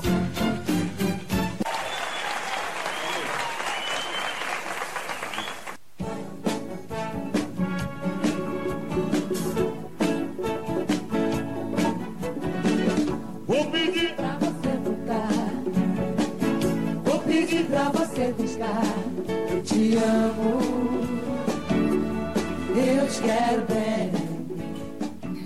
E aí, né, ele sai do palco, visivelmente constrangido, né? É, O visivelmente. que não acontecia nas outras vezes. Porque Exatamente. sempre saía no palco xingando e tal. O- Inclusive aí tem um relato da irmã dele que fala assim, Da irmã dele, exatamente. Da o Luzia, pessoal do né? lado falando, ah, esse desgraçado de novo encheu a cara de cocaína não tá aguentando ficar em pé. Mas, mas essa, essa vez realmente ele ele tava, enfim, ele saiu dali pra morte, né? Teve, É, teve exatamente. uma, ele... uma parada cardiorrespiratória, enfim, uma crise de hipertensão dali, ficou, chegou a ficar internado É, uma semana diretor- sem convênio. Sem convênio. O diretor do, do, do, do evento, Cláudio Maza, foi no microfone e falou e perguntou se tinha algum médico na plateia. Sim, sim, sim. Porque ele desmaiou, ele sofreu uma crise de hipertensão, uma embolia pulmonar e uma parada cardiorrespiratória. Exatamente. Foi levado para o hospital Antônio Pedro. É, como você falou, não tinha plano de saúde, né? Foi levado para CTI, onde ele permaneceu em coma induzido.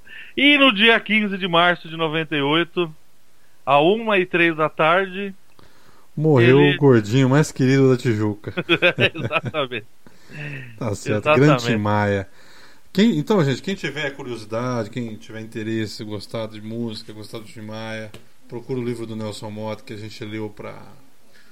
Enfim, se a gente fosse ficar falando sobre todas as histórias que tem aqui. Não, Não, não dá, não fim, dá. né? Já, não, já, já Então foi um pouco grande pra livro caramba vale, vale Tudo do Nelson Mota. Livraço, É, o Nelson Mota é um ótimo escritor, né? Muito bacana, tem, é cheio de histórias e, e o Nelson Mota é um agente é, que participou dessa, de toda essa história, né? Não é um Sim. mero biógrafo.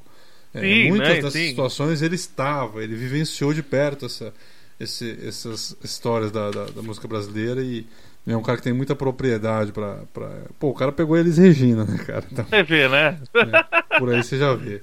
Pompeu, dá, um recado pra galera aí, algum, algum salve, alguma coisa? Bom, é isso. Não, eu agradecer aí a quem aguentou até essa hora aí, esse longo podcast. Não sei quanto tempo vai ter, vai ter quase três horas de podcast. Mas é um podcast grande como o Tim Maia era grande, tanto de massa corporal quanto de talento, né? Um- Então um, é um po- isso. Um podcast à altura do Tim Maia. A altura do Tim Maia. Então, beleza, né? galera. Ficamos por aqui, logo logo a E gente tá de encerramos volta. com qual música, Fábio? Vamos encerrar com a Cara, música. eu vou pôr, eu vou pôr Cristina, cara. Põe Cristina. O povo Demorou. precisa ouvir mais Cristina. Então beleza. Vamos valeu. ver Cristina. Vamos ver Cristina então. Vamos ver Vamos Cristina. lá. um abraço, valeu galera. Um abraço. Falou. Falou. Bora agora pra longe.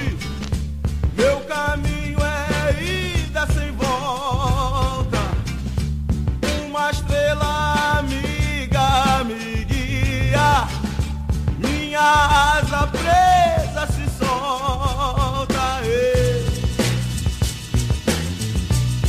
Vou ver Cristina.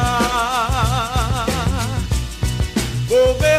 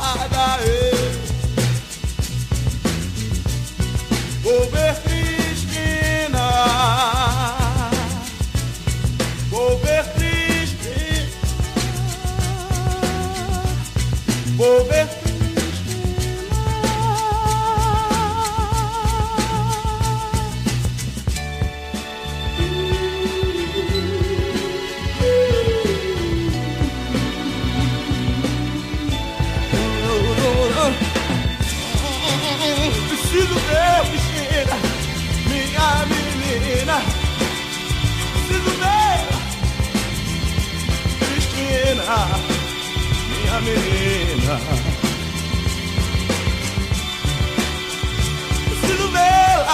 preciso ver Cristina.